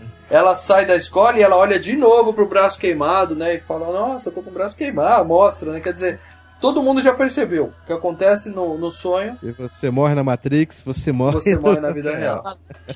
Bom, aí ela fica desesperada e vai atrás do Rod, né? Lá na, na delegacia, né? E aí ele conta pra ela, ela vai visitar ele, ele tá preso, né? E aí ele conta que era como se tivesse uma pessoa no quarto e era um cara como se tivesse sido cortado com quatro navalhas, a, a, a Tina, né? Quatro navalhas invisíveis, ele falou, né? Ao mesmo tempo. Aí, claro, ela liga uma coisa a outra, né? Ela sabe que foi o cara do sonho que matou a Tina, né? O foda imagina, cara, como é que é você. Bem que a gente tem a suspensão de descrença, né? Mas como é que é tu explicar uma situação dessa, né? Pra alguém falar, pô, sabe o que, que é, meu? A gente tava sonhando com um cara mata as pessoas, entendeu? Todo mundo vai achar que tu é louco, né, cara? Exatamente. Eu acho que por sinal o personagem mais pra frente vai ter nada, né? O personagem da Nancy, não fica? Tem, pessoa tem, vai pra- vai ela é louca, né? hospital, Não, né? psiquiátrico, né? Sim. É. Bom, mas ela já tava sacando ali, mas ela não tinha falado pros pais dela, né? Ela, ela vai pra casa e vai tomar um banho, né? E aí tem a cena clássica da banheira, né, Ah, cara? Puta, essa, essa é uma das cenas mais legais também da franquia toda, né, cara? É. Duas, duas cenas difíceis de banheira, uma de filme de cobra, que aparece uma cobra na banheira, e essa que aparece a garra do Fred. Cara, e, Cara. e aí, como é que eles fizeram essa cena, cara? O que acontece na cena, né? Ela tá dormindo lá de pé na aberta e aparece a garra do Fred bem no meio, né? E quando vai pegar ela, a mãe bate na porta, ela acorda, né? A gente tem aquele puta tensão, né? E aí ela acorda, não, tá tudo bem, a mãe fala, cuidado pra não se afogar tal. E aí ela dorme de novo e o Fred pega ela e puxa pra baixo da banheira, né? Cara, Como é que eles fizeram isso, cara? Eles montaram. Eles montaram o set inteiro do banheiro em cima de uma piscina, cara. Olha que massa. Então ali ela tá em cima de uma piscina, deitada na piscina, né? Com as pernas em cima da banheira, e tem um cara com roupa de mergulhador e a máscara e a luva do Fred embaixo. Pra fazer essa cena. E aí a hora que puxa ela pra baixo, aí você vê um peitinho ali, Lê? Nenhum, cara. Não, aperta a pausa que você vê, cara. Tem alta definição. Eu só vi porque aparece o, o, o buraco ali da, da, banheira, né, cara? A aflição que dá é essa. É sensacional. É. Tem uma cena que você vê de baixo, né? Como se ele estivesse numa É, super sabe quando o pessoal cai no gelo e fica procurando a abertura do gelo pra sair e não consegue sair, Isso, cara? Cara, É isso. isso é tenso, hein, cara. Dá a mesma impressão, porque ela, ela vê, um- fica tudo escuro e vê só um buraquinho que seria a saída da banheira. Eu lembrei daquele filme The House. Não. House, a Casa do Espanto, que o cara cai dentro do espelho. Ah, tá. Todo mundo lembrou ao mesmo tempo, exatamente. O cara cai dentro do espelho tem esse mesmo negócio, ele afunda, fica tudo escuro, só aquele quadradinho branco lá em cima, né, cara? O cara precisa chegar lá. E eles filmaram isso assim, debaixo de uma piscina, coberta com set de filmagem e a banheira lá em cima, cara. Tem um filme de Stallone que rola uma. Tem um filme de Stallone que rola uma parada dessa, não tem? Stallone? É, acho que é no risco total. Ah, não vou lembrar não, cara. Deve ser, porque o risco só tá no gelo, né? Deve ser. É, na montanha e tal, mas. É, montanha gelada. né? É, não sei, cara. Agora. Bom, mas aí ela consegue escapar, ou o Fred deixa ela escapar, porque ele só tá brincando com ela, né? Ela sai da banheira, a mãe dela chega, o que, que houve? Ela fala, não mãe, tá tudo bem, tá tudo bem, né? E aí, acho que ela não quis ainda contar pra mãe, né? Nem ela tava Cara, acreditando ainda, Isso né? me dava uma raiva do filme de terror, né, cara? Fala, porra, conta de uma vez, caraca! é, meu. Mas se ela contasse, ela provavelmente ia ser internada, como você falou, já. Não acredito, Os pais nunca acreditam, né, cara? Isso que é foda. E aí ela toma um remédio, a gente vê que ela tá tomando um remédio foda lá de, pra não dormir, né? Como é que chama? Rebite, né? Que os caminhoneiros tomam pra, pra Calma, é, me diz uma coisa, cara. É, Todo mundo tem problema de insônia. É normal você abrir um armário de banheiro e ver um remédio pra insônia. Agora um remédio pra acordar, cara. E é um remédio todo estranho, escrito em vermelho, assim, né? Never sleep, né? Nossa, cara, dá pra ver que aquilo lá é. Dá pra ver que aquilo lá é uma marca que os caras fizeram na hora. É, assim, os caras- cara, é Fake muito pra caramba. fake. E aí ela vai pro quarto e assiste o quê, pessoal? A morte do É demônio. Viu, Puta, que tá legal esse link, né? É, É. cara. Se você tá com cagaço de dormir, nada melhor que você assistir a morte do demônio, né? Pra você não ter pesadelo, né, cara? Porra, cara, é foda, né? E eu acho, inclusive, que aquilo é a morte do demônio 2. Eu não sei. Que ano que é o Acho que filme, é o- você sabe, uma- Marcelo?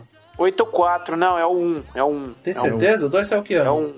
O 2 é 87? Eu achava que era o 2 que tá, parece a cara do Ash meio assim, rindo. Eu achava que isso era Não, 2 mas é que tá 1. meio quando eu vi, quando eu bati o olho no domingo, bati o olho e falei, nossa, é o Amor do Demônio, É. o primeiro. Muito legal, puta homenagem do Wes Craven, né, cara? Que o cabelo do, do, do, do Bruce Campbell tá diferente num. Bom, e aí o, o- o namoradinho dela entra pela janela, né? Que isso aí também é uma coisa recorrente em filme americano, né? Os namorados sempre conseguem entrar pela janela do quarto, do segundo andar, né? Assim. E aí a gente vê o, o- o Johnny Depp entrando, tem aquele pôster do The Police na parede também, né? Uma coisa que marca o filme pra caramba a época, né? E aí ele, fala, o que, que você fez no braço, tá queimado? Ah, queimei na aula de inglês, né? Aí ele fica com aquela cara de, porra, que porra é essa, né, cara? Cara, acabei de ver algo aqui que, que resetou meu cérebro. Os caras que foram é, considerados pro mesmo papel do Johnny Depp, mas que a produção não pegou. É. Charlie Sheen, O Charlie Sheen que não quis fazer, ele pediu muito. Ele pediu muito dinheiro. Brad Pitt, Nossa. Brad Pitt, caraca. Nicolas Cage. Puta, Ah, ia tá ser maluco. foda, hein? Ia ser Nossa. mágico, cara. Se fosse o Por Nicolas favor, Cage. por favor, do remake com o Nicolas Gaiola, cara. Ele, ele ia matar o Fred na cabeçada, cara. Cara. Malucanço, assim. cara. Ó, esses daí eu não sei, mas o, o Charlie Sheen foi a primeira opção do Wes Craven, é que ele pediu um cachê Cara. muito alto. E Cara, os o caras estavam Nicolas sem grana. Cage, o Nicolas Cage, imagina. One, one on your arm, dead. Ele ia beber toda aquela. a, a bebida da, da, da mãe lá, né, cara? Da, da, da mãe da Nancy, cara. E, cara, aqui a última escolha, cara. Esse o Fred morria nesse, não ia ter dois, não ia ter continuação. Kiefer Sutherland. Jack Bauer. Porra, cara, Jack Bauer. Ele ia, cara, ele ia matar a tiro o, o, o, o Fred, cara. Não ia... Bom, aí tem uma piadinha do Wes Craven nessa hora também, que a Nancy pega o espelho, olha e fala, nossa, eu tô parecendo que tenho 20 anos, né? E ela, aí eu fui ver, ela é nascida em 64, ou seja, ela tinha exatamente 20 anos quando ela gravou esse filme. É nessa cena que, não, acho que é ah, depois, que ela tá tomando café, a mãe vem no quarto, a mãe vem, pega as xícaras de café e a cafeteira, ela abaixa embaixo da cama, tem uma outra cafeteira, Tem uma cara. cafeteira ligada embaixo da cama, Ligada cara. Embaixo da cama, meu. Exatamente, exatamente. mas Não, isso tá é mais pra frente, isso é depois só. Nessa hora que acontece, ela fala pro, ela conta pro namorado a história toda, né, Marcelo? E por isso que eu acho, continuo insistindo. Ele não tava ainda sonhando com o Fred nessa Ele época. sonhou com o Fred, mal. Ele não sonhou nenhuma vez. Ele morreu ah, na, É, isso. azar ali. O Fred puxou, mas ele não chegou a sonhar. Não, eu tô concordando com você, que vocês tinham dito que ele provavelmente não tinha coragem de falar, não, porque. Não, não. porque Quem, quem sonhou já foi o Isso, Rob. O isso. Rob confessou que sonhou. Rob com certeza. O Johnny Depp não, tanto que ela, ela explica pra ele, ó, é o seguinte, eu vou dormir um pouquinho, mas se você vê que eu tô tendo um pesadelo, você me acorda, pelo amor de Deus, tá? Aí ele fala, beleza, eu vou ficar aqui tomando guarda, né? E ele tá pouco se cagando, tanto que ele dorme. Então se ele tivesse realmente assustado, ele teria ficado acordado. Você teve algum pesadelo ontem à noite? Eu desmaiei. Acredita que as pessoas podem sonhar com o que vai acontecer? Não, Acredita no bicho-papão? não. O Rod matou a Tina e você sabe disso. Eu vou pedir um favor maluco pra você. e. Não vai ser difícil. Eu só vou dormir e procurar alguém. E quero que fique como um tipo de guarda, tá? Tá bem? Tá. Não pode estragar tudo. Muita coisa depende disso. Eu não vou estragar nada. Então desliga a luz.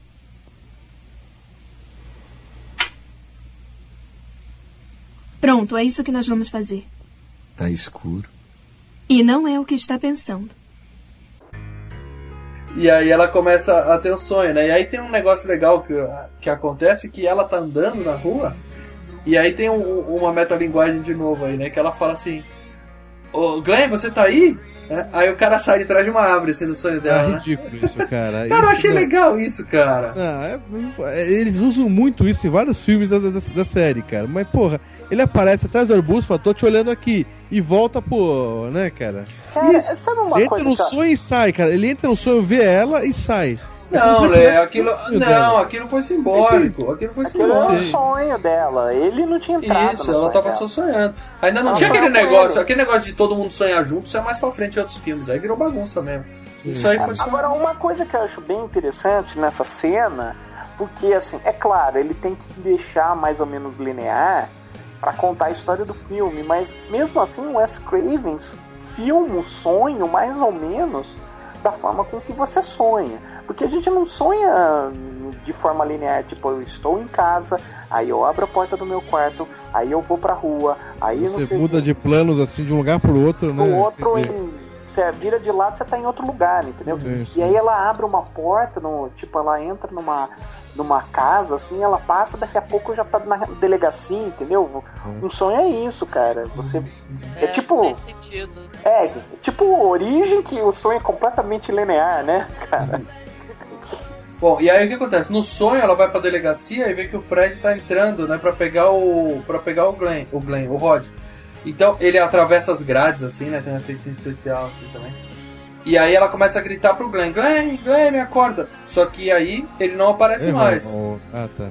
Ela- ele não aparece mais, por quê? Porque aí o cara já dormiu de verdade, né? O cara já apagou lá na poltrona e não tá mais perto dela. Aí aparece a amiga dela no saco de dormir de novo. Pra que isso, cara? Só pra me dar medo. Eu odeio aquela porra. ela aparece e ela cospe uma, uma centopeia, né? Parece umas cobras no chão, assim. Ela foi foda. Só uma cena nojenta, né? Sem menor necessidade. Eu não sei como eles fizeram aquela cena, cara. Se era uma boneca ou se botaram um bicho na boca da menina. né? Ah, a boneca, aquela porra. Ela nem botou na boca, nem fudendo. Ah, vai saber, né, cara? Certeza. Começo de carreira, as meninas fazem qualquer coisa pra manter o papel, né? Pra conseguir papel. sei lá. Bom, aí ela corre pra casa, né? Tudo isso no sonho ainda, né? E aí quando ela começa a subir a escada, a escada derretendo também, uma ideia muito legal do cara. É, mas dá pra ver os- onde ela vai pisar, que tá, já tá. Sabe desenho? Quando o, o bicho vai correndo e vai bater na, na, na parede, ó, já parece aquela parede de outra cor. Dá pra ver nos degraus ali qual, aonde que ela vai pisar, onde já tá pronto ali, cara. que Vai afundar, vai virar marshmallow, né, cara? Mas ainda assim foi uma ideia bem legal, né, cara? É, bacana. Sim, sim. E aí ela o entra. Salvador Dali, né? Começa a derreter as coisas, né? É. E aí ela entra no quarto, vê o cara dormindo, né? E o Fred correndo atrás dela e tal. E aí, por sorte, toca o despertador, né? Porque se ela dependesse do, do Johnny Depp, ela tava fodida, ela tinha morrido ali mesmo. E aí, quando toca o despertador, os dois acordam, né? Tanto ela quanto o moleque na poltrona, né? Resolve correr pra delegacia, né? Não, não. Primeiro tem uma cena ridícula que a mãe chega, bate na porta, né? Você tá aí? Aí a menina fala pra ele, sai do quarto, né? Aí o namorado vai, sai pela janela, se esconde. Tipo, demora uns 20 segundos, aí a mãe abre a porta do quarto, né? Tipo, ela bateu na porta e ficou dando tempo pro namoradinho sair, né? Cara, essa mãe é uma burra, né? Porque, pô, a menina foi um puto escândalo no quarto já tava Isso. metendo o pé na porta. E aí a mãe só fala, não, tá tudo bem, vai dormir, né? E aí ela pega o namorado e corre pra delegacia, né? Porque eles estão preocupados com o Rod que vai acontecer alguma coisa, né? E dá um esculacho, né, no namorado. Porra, você dormiu, cacete. É, é, seu inútil do caralho. E aí o, o, o pai dela tá lá na delegacia fazendo hora extra, né? Isso é um dos motivos que a gente falou. Todo mundo é meio. o- Um, a família. A, a mãe é uma piranha, o marido abandonou. O outro, a mãe é uma alcoólatra, o pai nunca tá em casa, né? Tá sempre trabalhando e tal. Todo mundo tem seus problemas, né, cara? E aí ela fala pro cara, vai lá ver o cara, eu preciso ver o Rod. O cara, não, não tá em horário de visita, você não vai ver ninguém e tal. Eles ficam naquela discussão e tal. E aí uma hora ela convence o pessoal a descer, né? Agora a parte do lençol que vai andando com arame dentro. Que? A parte do lençol que anda com arame dentro pra Ah! E- é, aí eles estão lá na delegacia tentando convencer o, o, o pai a, a descer lá pra, pra checar o Rod, né? Que eles falam que ele tá em perigo, né? E os caras não querem ir, não querem ir, e aí tem o lance do, do arame enroladinho no lençol. o, o lençol com arame, cara. É um efeitinho prático bem básico ali, mas até que ficou legal, né, cara? É, ficou bom, ficou bom, ficou legal. E aí, quando eles descem pra ver, eles chegam justamente na hora que o Rod morreu enforcado, né? Tadinho do Rod. É, claro, eles acham que ele se matou, né? Tá tudo por isso mesmo. E aí a menina conta pro, pro pai dela toda a história, né? A mãe vai buscar ela na delegacia, e aí ela conta pro pai a história do Fred. Do, ela não sabe o nome, né? Ela fala do cara de, de chapéu e suéter vermelho e verde. Verde. E nessa garras, hora- né? e garras, e nessa hora você vê os dois pais se entreolhando, né? Falando, porra, a gente conhece esse cara, a gente sabe de quem ela tá falando, né? É. Aí até, até aí quem tá vendo o filme não sabe dessa história toda, né? Eles ainda não contaram. Sim. E aí a mãe decide levar ela para um instituto de estudos do sono, né? Que... Mas é inteligente, né? Inteligente por quê? A filha tá roncando, porra? Vai levar ela pra quê? Não, mas pra ver qual que é. Pra resolver um- ver o sono, pra ver o, o pesadelo que ela tá tendo. Se consegue alguma coisa, né? Tinha que dar uma injeção de Aldol, cara. É, dá um calmante pra menina, ela dorme direto. Se a mãe realmente não acreditasse nisso, né, cara? É, ela não dorme, ela desmaia, né? É, dopa a filha, deixa ela dormir uns dois dias direto, umas 48 horas de sono, melhora. Mas não, ela resolve levar ela lá pra saber o que, que tá acontecendo. E aí, enquanto a menina fica lá, tem todo um lance, né? Da mãe na, na sala do lado, junto com o médico, né? Fumando, né? Dentro do, do hospital. oh, Nossa. anos 80. Aliás, cara, o médico é o Roger Rabbit, cara. Quem? Um coelho? É. Como assim? O cara que faz a voz do Roger Rabbit Ah, no original voz. é ele. Ah. É esse cara. Tudo eu, falei, eu olhei e falei, puta que pariu, informação dada pelo Roger Rabbit não, não, não vai dar certo isso aí ainda. E aí ele explica, né? E aí ele fica, tipo, narrando, né? O sonho da menina. Ó, agora ela tá começando a pegar no sono. Eu sempre achei que quando você tá com o olho fechado dormindo e mexendo, tá ligado? Mexendo É. o olhinho dentro, que fica só a sobrancelha assim. Ari Amler, Rapid Eye Movement. Não, é mas quando a pessoa dizer- tá sonhando. O nome da banda é por isso, inclusive. Ah, é? É. É. Eu não sabia. Mas quer não quer dizer que tá sonhando quando a pessoa tá dormindo com o olho mexendo assim. É sonho? Parece que não, não, parece que não é não. Parece, eu tava lendo, não sei agora onde é que era. É, é o momento que antecede o sonho, esse- quando seu olho começa a se mexer. Nossa, que mesmo. E aí tem, aparece um, aparece um marcadorzinho lá, ele falou, ó, tá em menos 3. Quando ficar em menos 6 é que ela vai estar em sono profundo e vai começar a sonhar, né? Não, ele fala assim, ah, quando tiver sonhando é 5, 6, ele falou. E aí de repente vai pra menos 20, né? E o negócio fica maluco, e a mina começa a se debater, né? E aí os caras correm pra acordar ela e ela acorda com o chapéu do Fred na mão. É, e um corte. é, Nessa E- hora que tem um corte? E não. três cortes no braço, né? Três cortes na navalha no braço. Ninguém liga pra isso, viu, Leonardo? Ah, não, deve ter. Foi a unha de novo. É, é. Agora o chapéu de mendigo é foda, né? Não, pegar chapéu. Ah, o carinha lá embaixo na portaria lá, roubei do mendigo lá. E aí a mãe, a mãe começa a perceber que tem alguma coisa muito errada, né, cara? Que a mãe reconhece o chapéu. Então, mais tarde mostra a menina em casa, a mãe enchendo a cara, né? Pra variar, enchendo a cara na cozinha. E escondeu o chapéu na gaveta. E a mina confronta a mãe pela primeira vez, né? A mãe fala, você tem que relaxar. Ela fala, ah tá, então eu devia fazer que nem você, encher a cara pra fugir dos problemas e tal. É, mas o que eu acho que tá engraçada é que ela fica com o cabelo branco também, né, cara? Ah, ela acorda com uma mecha de cabelo Ela branco. É, Cara. Isso- nem que nem a mulher do, do Poltergeist, cara. Também o medo deixou a pessoa com o cabelo branco. Eu ia te perguntar É, mas- isso, se foi alguma referência do Scream pra algum filme. Não, não, é que na verdade isso é um fenômeno raro, mas que Existe mesmo? existe. A pessoa é, tem um choque de medo tão grande, tão grande que descolore parte do cabelo. Mas não instantaneamente, né, Marcelo? É, é mais ou menos assim. Não dá, cara. Pode ser que aquele cabelo vai ficar branco, mas leva, sei lá, uma Caraca. semana pra ficar branco. Não assim, dois minutos Eu, ficar te- eu branco. tenho uma mecha branca que eu no, no cabelo, será que eu tive algum, algum, Deve ser, algum né? cagaço forte assim na, na- na infância, velho? Ah, muitos anos, né? Muitos anos vendo filme de terror, é isso.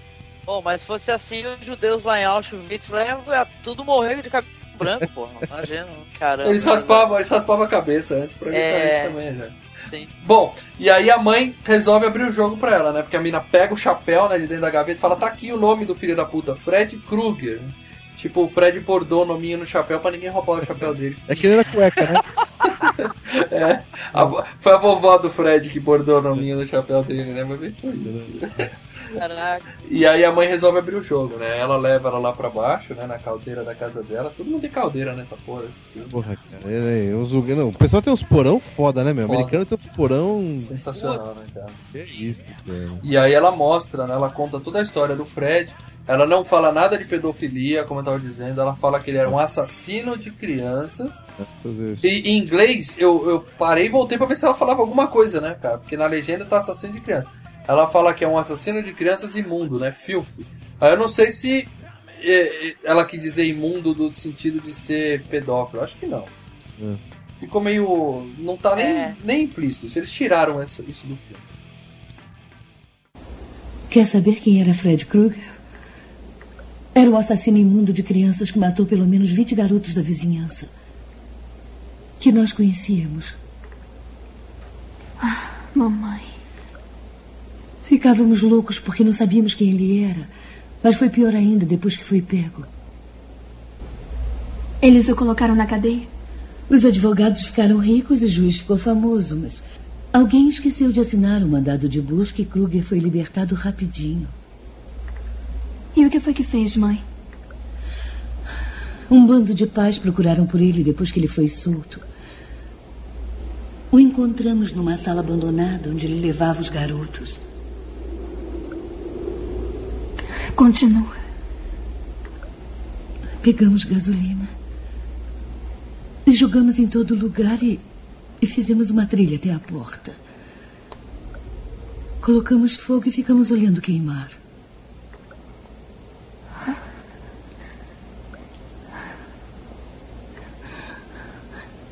Ele não pode pegá-la agora. Ele está morto porque mamãe o matou. Até peguei as facas dele.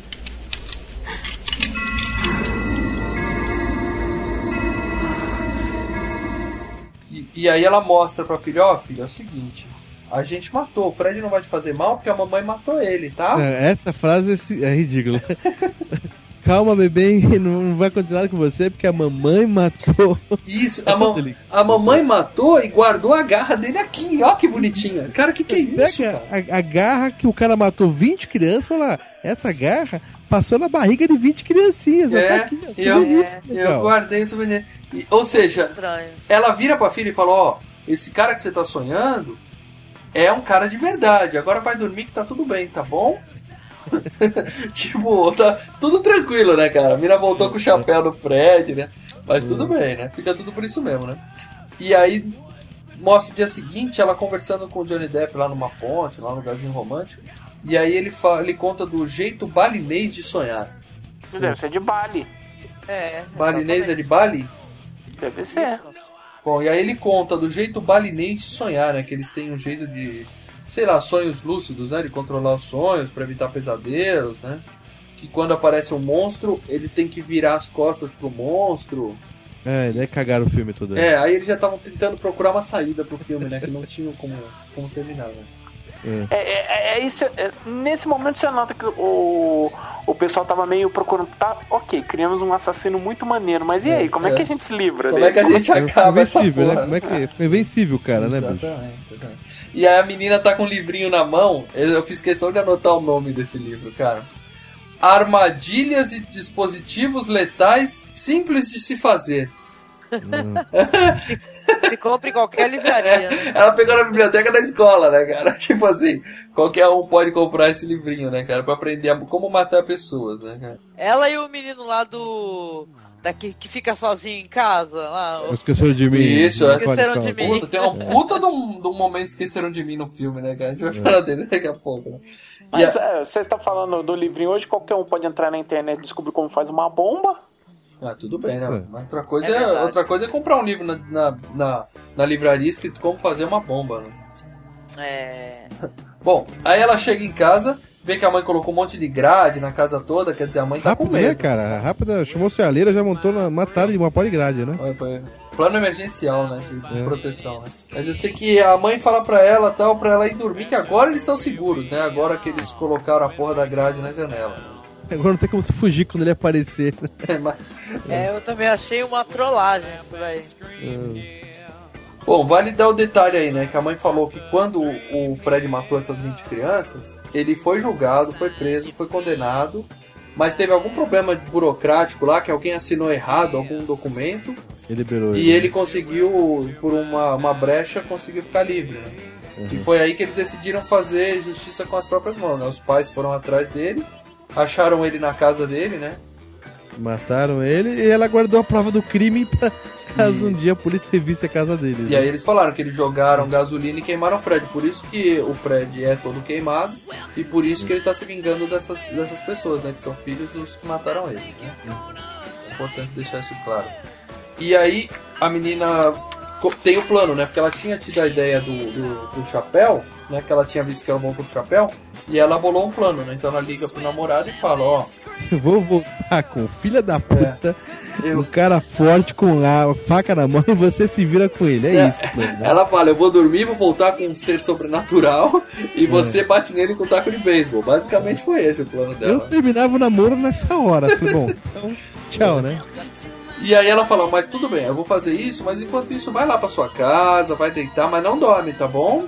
Ela fala, não caia no sono, isso é muito importante. de frente, né? Caso eles vão de frente pro outro. É, né? um de frente pro outro. E aí é claro que o cara vai pra casa, né? E pega no sono, né? Ele fica lá ouvindo música e vendo TV ao mesmo tempo, né? E acaba pegando no sono.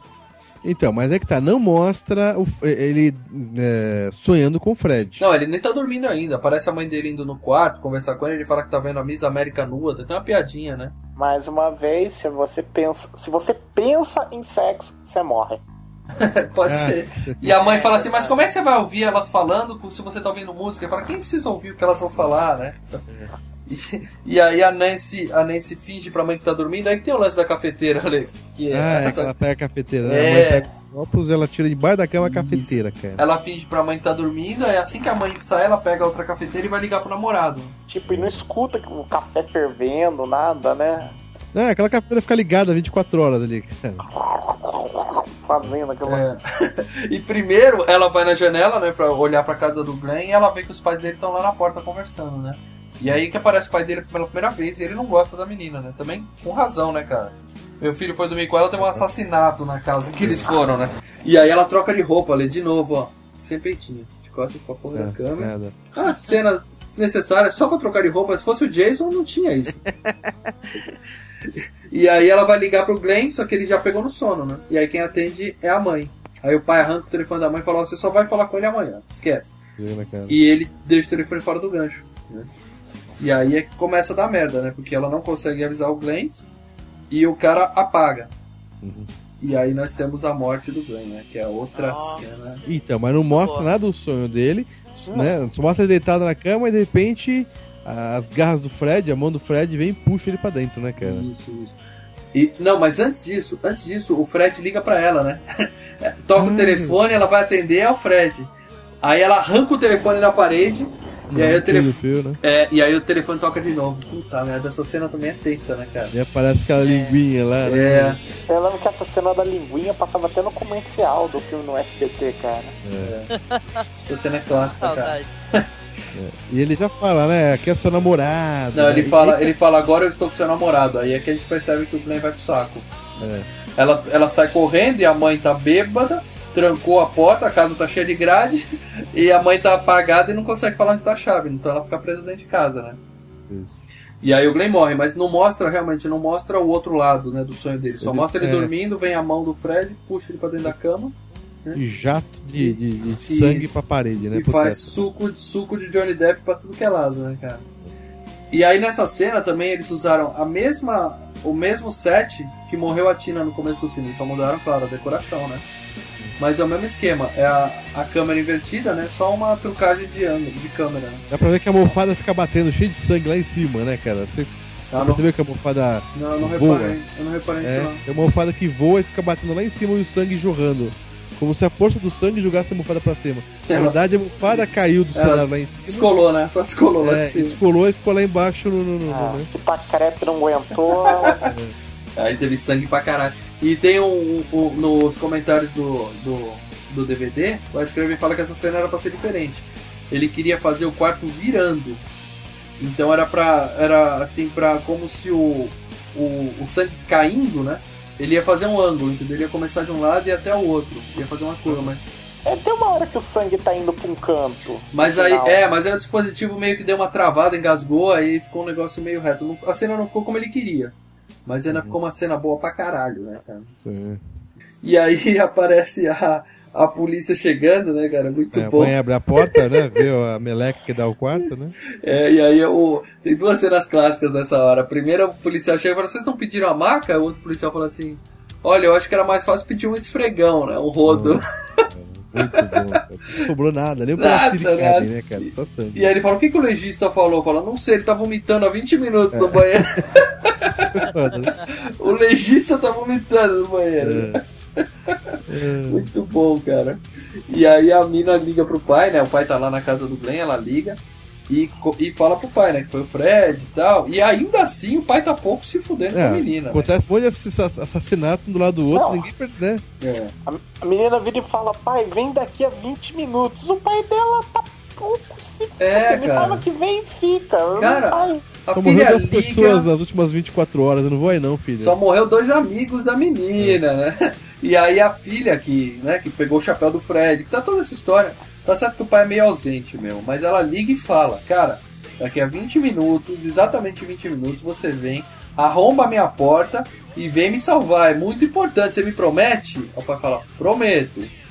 E, E outra coisa, né? Ela já tinha falado pro pai do Fred, né? Uhum, Do Não, o Fred. chapéu, pegou o chapéu, né, cara? Pegou o Então, chapéu. tipo, e ele não vai. Não vai. O pai cagou baldes pra menina, né? Vai lá cuidar do, do que sobrou do Johnny Depp lá, ou seja, nada. E aí a menina faz um momento esqueceram de mim, que a Angélica comentou agora há pouco, né, cara? Putz, Ficou uma forçada, né, É. cara? Ficou meio forçada, né? É, Ali ela faz armadilha de tudo que é tipo. Coloca uma marreta em cima da, da porta. Em cima da porta e ela falou pro pai, vem aqui e arromba a porta, cara. Ela queria matar o pai, né? Aí, e, e ela Não, pegou mas daí. o pai ia ver que, ah, o pai ia ver que tinha marreta ali. Como? É, Bom, é, a marreta tá do lado de fora do quarto, né, pô? é, não, Ah, tá, era marreta é pro quarto, isso. não é pro, pra, pra porta ali fora. Tá, é pro tá, quarto tá. dela. E ela pega né, dois cartuchos de 12 e esvazia cara na, na lâmpada. Por que, que ela não coloca na, uma arma, né? Porque você tem cartucho, já tem arma lá dentro, né, Não, cara? o que que eu vi aí, Lê?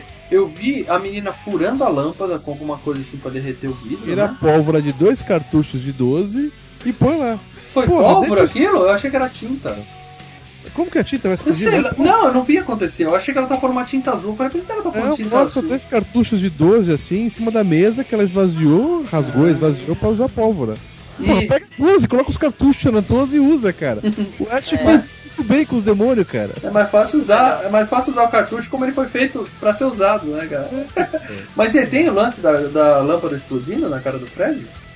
Tem, tem, tem um lance. Ela coloca a lâmpada no. Numa luminária. E aí ele tropeça no fio e ela explode, né? Tá certo. Exatamente. Ah, eu fiquei esperando a tinta azul e eu não entendi o que tava acontecendo ali. Tem razão. Foi pouco. Quer jogar de tinta? O que, que é ali? Rouba um banco e explode a. Exatamente. É, esque- esqueceram de mim Eu, mesmo, eu né, não cara? entendi nada daquela cena. Por isso que eu Ele tô ficou falando. esperando a lata de tinta cair na cara do Fred. É, a porca tinta, porra. Ela fez duas armadilhas só. Da marreta Bom, o que importa.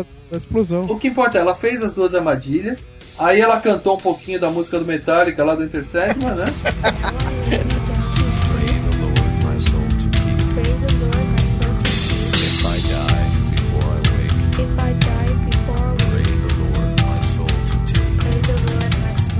E foi dormir, né? Tá? E aí ela põe o relógio de pulso, que é o relógio de pulso mais foda do mundo. Ela tem um reloginho digital da Casio, modelo 1984. E aí na hora que ela aperta os botõezinhos, o relógio fala, programado para despertar em 10 minutos. Cara, o relógio é tão bom, tão bom que vai com você pro sonho. Isso. E antes de despertar, a porra do relógio fala: despertará em 10 segundos, 9, 8. Porra, se eu quero despertar, pra que, que eu quero me avisar antes da hora que vai despertar, né, cara? Não faz o menor sentido isso. Eu não reparei se, nisso. não, se o relógio começa a falar, vou despertar de novo, eu acordo. É, é uma merda, cara, essa porra. É licença poética, né, cara? Pra poder explicar o que tava acontecendo, né? E aí ela vai finalmente dormir pra grande batalha final com o mestre dos sonhos, né?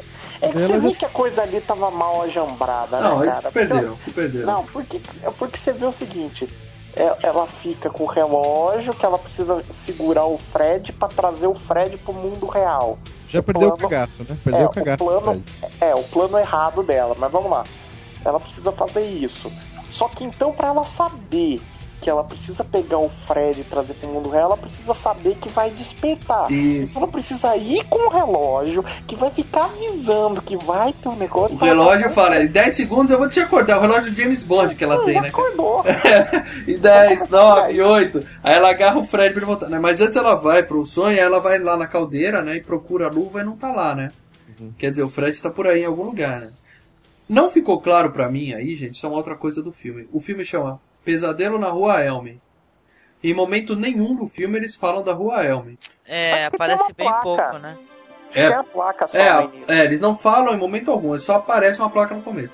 E aí, eu não sei se o Fred morava na Rua Elm, porque o, me- o que me parecia Ele morava na história- Roma Elm Street 1420, alguma coisa assim. Então, Não, essa é a casa dela, não é não? Ah, então, mas ele morava lá também. eu não sei se a menina tá morando, a mulher matou o Fred e foi morar na casa dele, cara.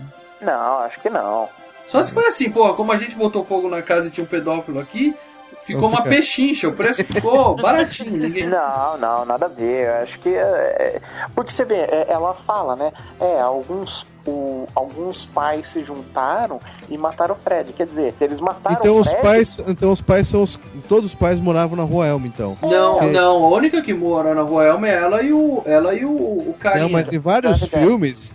A- a- o Não, não, tudo bem. A gente tá falando só do primeiro. Só do primeiro. A, a Tina, que é a primeira a morra- morrer, ela não morre na Rua Elma, mas os pais dela provavelmente estavam envolvidos no assassinato do Fred. Mas o que eu tô falando é que. É, tipo, os pais que mataram, eles mataram o Fred quando a, a- a- por exemplo, a Nancy tinha 10 anos de idade, entendeu? E- não, ou antes dela nascer, sei lá. Mas o Não, fato. Eles falaram que eram pais, eu não vi nenhum outro irmão. Ah, não, ela tem um irmão, né? Ah, tá, tá. É, ela podia ser É. novinha. Não entendi. É, entendeu? Mas A- o fato é, o nome do filme Pesadelo na Rua Elm é porque ela mora na Rua Elm e tá tendo pesadelo. Não é referência ao Fred ter matado 20 crianças na Rua Elm. Ah, entendi. Então eu acho que o Fred não morava na Rua Elm. Mas mais pra frente, nos, nas sequências, diz que ele morava nessa casa, nesse número que o Leandro falou aí. É, que eu me lembro. acho que É, ficou uma coisinha mal amarrada aí, mas tudo bem, vai. Bom, aí ela desce na, na caldeira, não acha a luva do Fred e a gente percebe que ela tá no sonho e que o Fred tá por ali, né? Uhum. E aí tem a, a luta, não tem nada demais ali. Ela correndo pra lá, pra cá e só tem a cena que o Fred corta o próprio peito pra sair uns. Os, é. Uns E daí ele tira a né? blusa e dá pra ver que ele tá com o, o peito normal, não tá, não tá queimado. É, é, só queimou Entendeu? a cara dele mesmo. Só queimaram a cara Só, dele. cara, ele levanta a blusa pra cortar, pra sair os vermes lá e tá com o peito normal, cara. Aquele suéter dele devia ser muito foda, né? É, então é de fogo, né? É, pior que é tricô, cara. Aquela porra de lã devia queimar fácil. Bom, aí ela acorda bem na hora, né? Claro, o relógio avisou 10, 9, 8, ela agarra o Fred e acorda. Só que aí ela acorda sozinha no quarto, a gente pensa, pronto. É, até ela fala, né? Até ela fala assim, porra, realmente eu devo estar ficando maluca, né? E aí o Fred aparece, ele tava atrás da cama, né? Sei lá, ele, se escondeu rapidinho, né? E a gente percebe que o Fred realmente voltou do sonho com ela, né? E aí pronto, esqueceram de mim, né? O Fred toma uma marretada na barriga, ai minha barriga, né? Tropeça na linha, rola a escada, né? É o coiote do Papaléguas, cara. Como assim uma entidade, né? Assim que é- ele é praticamente uma entidade, né? É. Fica sofrendo esse, essa espécie de trollagem, né? Engraçadíssimo. Só faltou ele encostar na tinta fresca, né? Falar, ah, meu suéter, né? Tipo, prender o dedo na janela, né? E, e nessa hora, enquanto a- cada porrada que ele vai tomando, ela vai indo pra janela gritando lá. Puta, isso é absurdo, absurdo. E, e o, e o guardinha, vagabundo, filho da puta que todos nós odiamos, fica, o que, que você quer, menina? Cara, Pô, o guarda fica é. meia hora Alguém olhando. acabou de morrer lá na Não, frente. e na ela sua casa, grita, ela grita, o não assassino tá aqui é dentro. Suspeito, é. Acabou E de ter um assassinato na casa em frente. A mina tá na janela gritando: chama meu pai, o assassino tá aqui dentro comigo. O cara, vai deitar, que tá tudo bem, a gente tá aqui, vai deitar, que tá tudo bem. É um que vocês não idiota. entenderam. O, o cara é surdo, ele tem problema de audição. Uhum. Então ele não entendeu direito. Ele fala, ah, Bom, aí depois de meia hora a mina brincando de, de, de trollar o Fred lá com tinta É, azul e tudo mais. eles só vão, a polícia só vai pra lá porque a menina coloca fogo no, no, no- no Fred e a fumaça começa a chamar a atenção dos policiais lá Isso. fora. Aí o cara olha e ele até fala, né? Aquele negócio de falar sozinho de filme, né? É, talvez seja melhor chamar o tenente, né? Quando a casa dele começa a pegar fogo, ele pensa, talvez seja melhor chamar o cara. Aí ele chama, né? Aí o pai vem correndo, né? Entra, tá? eles vão até o porão e tá lá tudo pegando fogo, mas o Fred não tá lá, né? Que a mina jogou gasolina e botou fogo no Fred de novo, né? Cara, a cena do carinha pegando fogo é legal, hein? Muito bem feita, cara. Muito bem feita. Porque ali, como o cara já tá com a máscara de Fred, né, cara, eles não precisaram, sei lá, que normalmente quando o cara tá pegando fogo, ele fica todo besuntado, né, de, Gel, né? de gel, essas coisas. Ali não, dá pra ver direitinho o Fred queimando, né, cara. É, As pegadinhas dele depois pela escada, né? Que era muito legal. Porque eles não acham o Fred lá embaixo, e aí a menina vê as pegadinhas, né, queimando, pegando fogo ainda, subindo a escada, né. E aí ele fala, ela foi atrás da mamãe, né. E aí ele sobe correndo e tá o Fred meio que pegando fogo e encoxando a mãe da menina, né, cara? tipo. O pai abre a porta e tá os dois na cama, né? É, cara? você podia. Cara. Ele fala assim: ah, é, agora eu vou fazer, eu vou sacanear ela mesmo, né? Eu não consegui matar ela, eu vou encoxar a mãe dela. Agora sim eu vou botar pra Mas tem todo o, o, o, o, o subtexto, né, de, relacionado a estupro, né? Uhum. Que é, antes do, do filme é, ser filmado era pra ser um molestador. Ele. Quando tem a cena da banheira com a, com a garra, que é uma, uma alusão a estupro. E aí tem essa cena, que ele tá encoxando a mãe da menina, É, acho- pegando fogo. Encoxar a mãe é sacanagem, que a gente falava isso na escola pra zoar com os amiguinhos, tá? Encoxar sua mãe, tá? Mas isso é uma falta de respeito. as Cara, ele tava estup... ele basicamente estava estuprando a mãe da menina. E aí, ser sinceros. aí o que, que o pai faz? Ele joga um cobertor em cima, né? Porque ele vê a porra pegando fogo, né?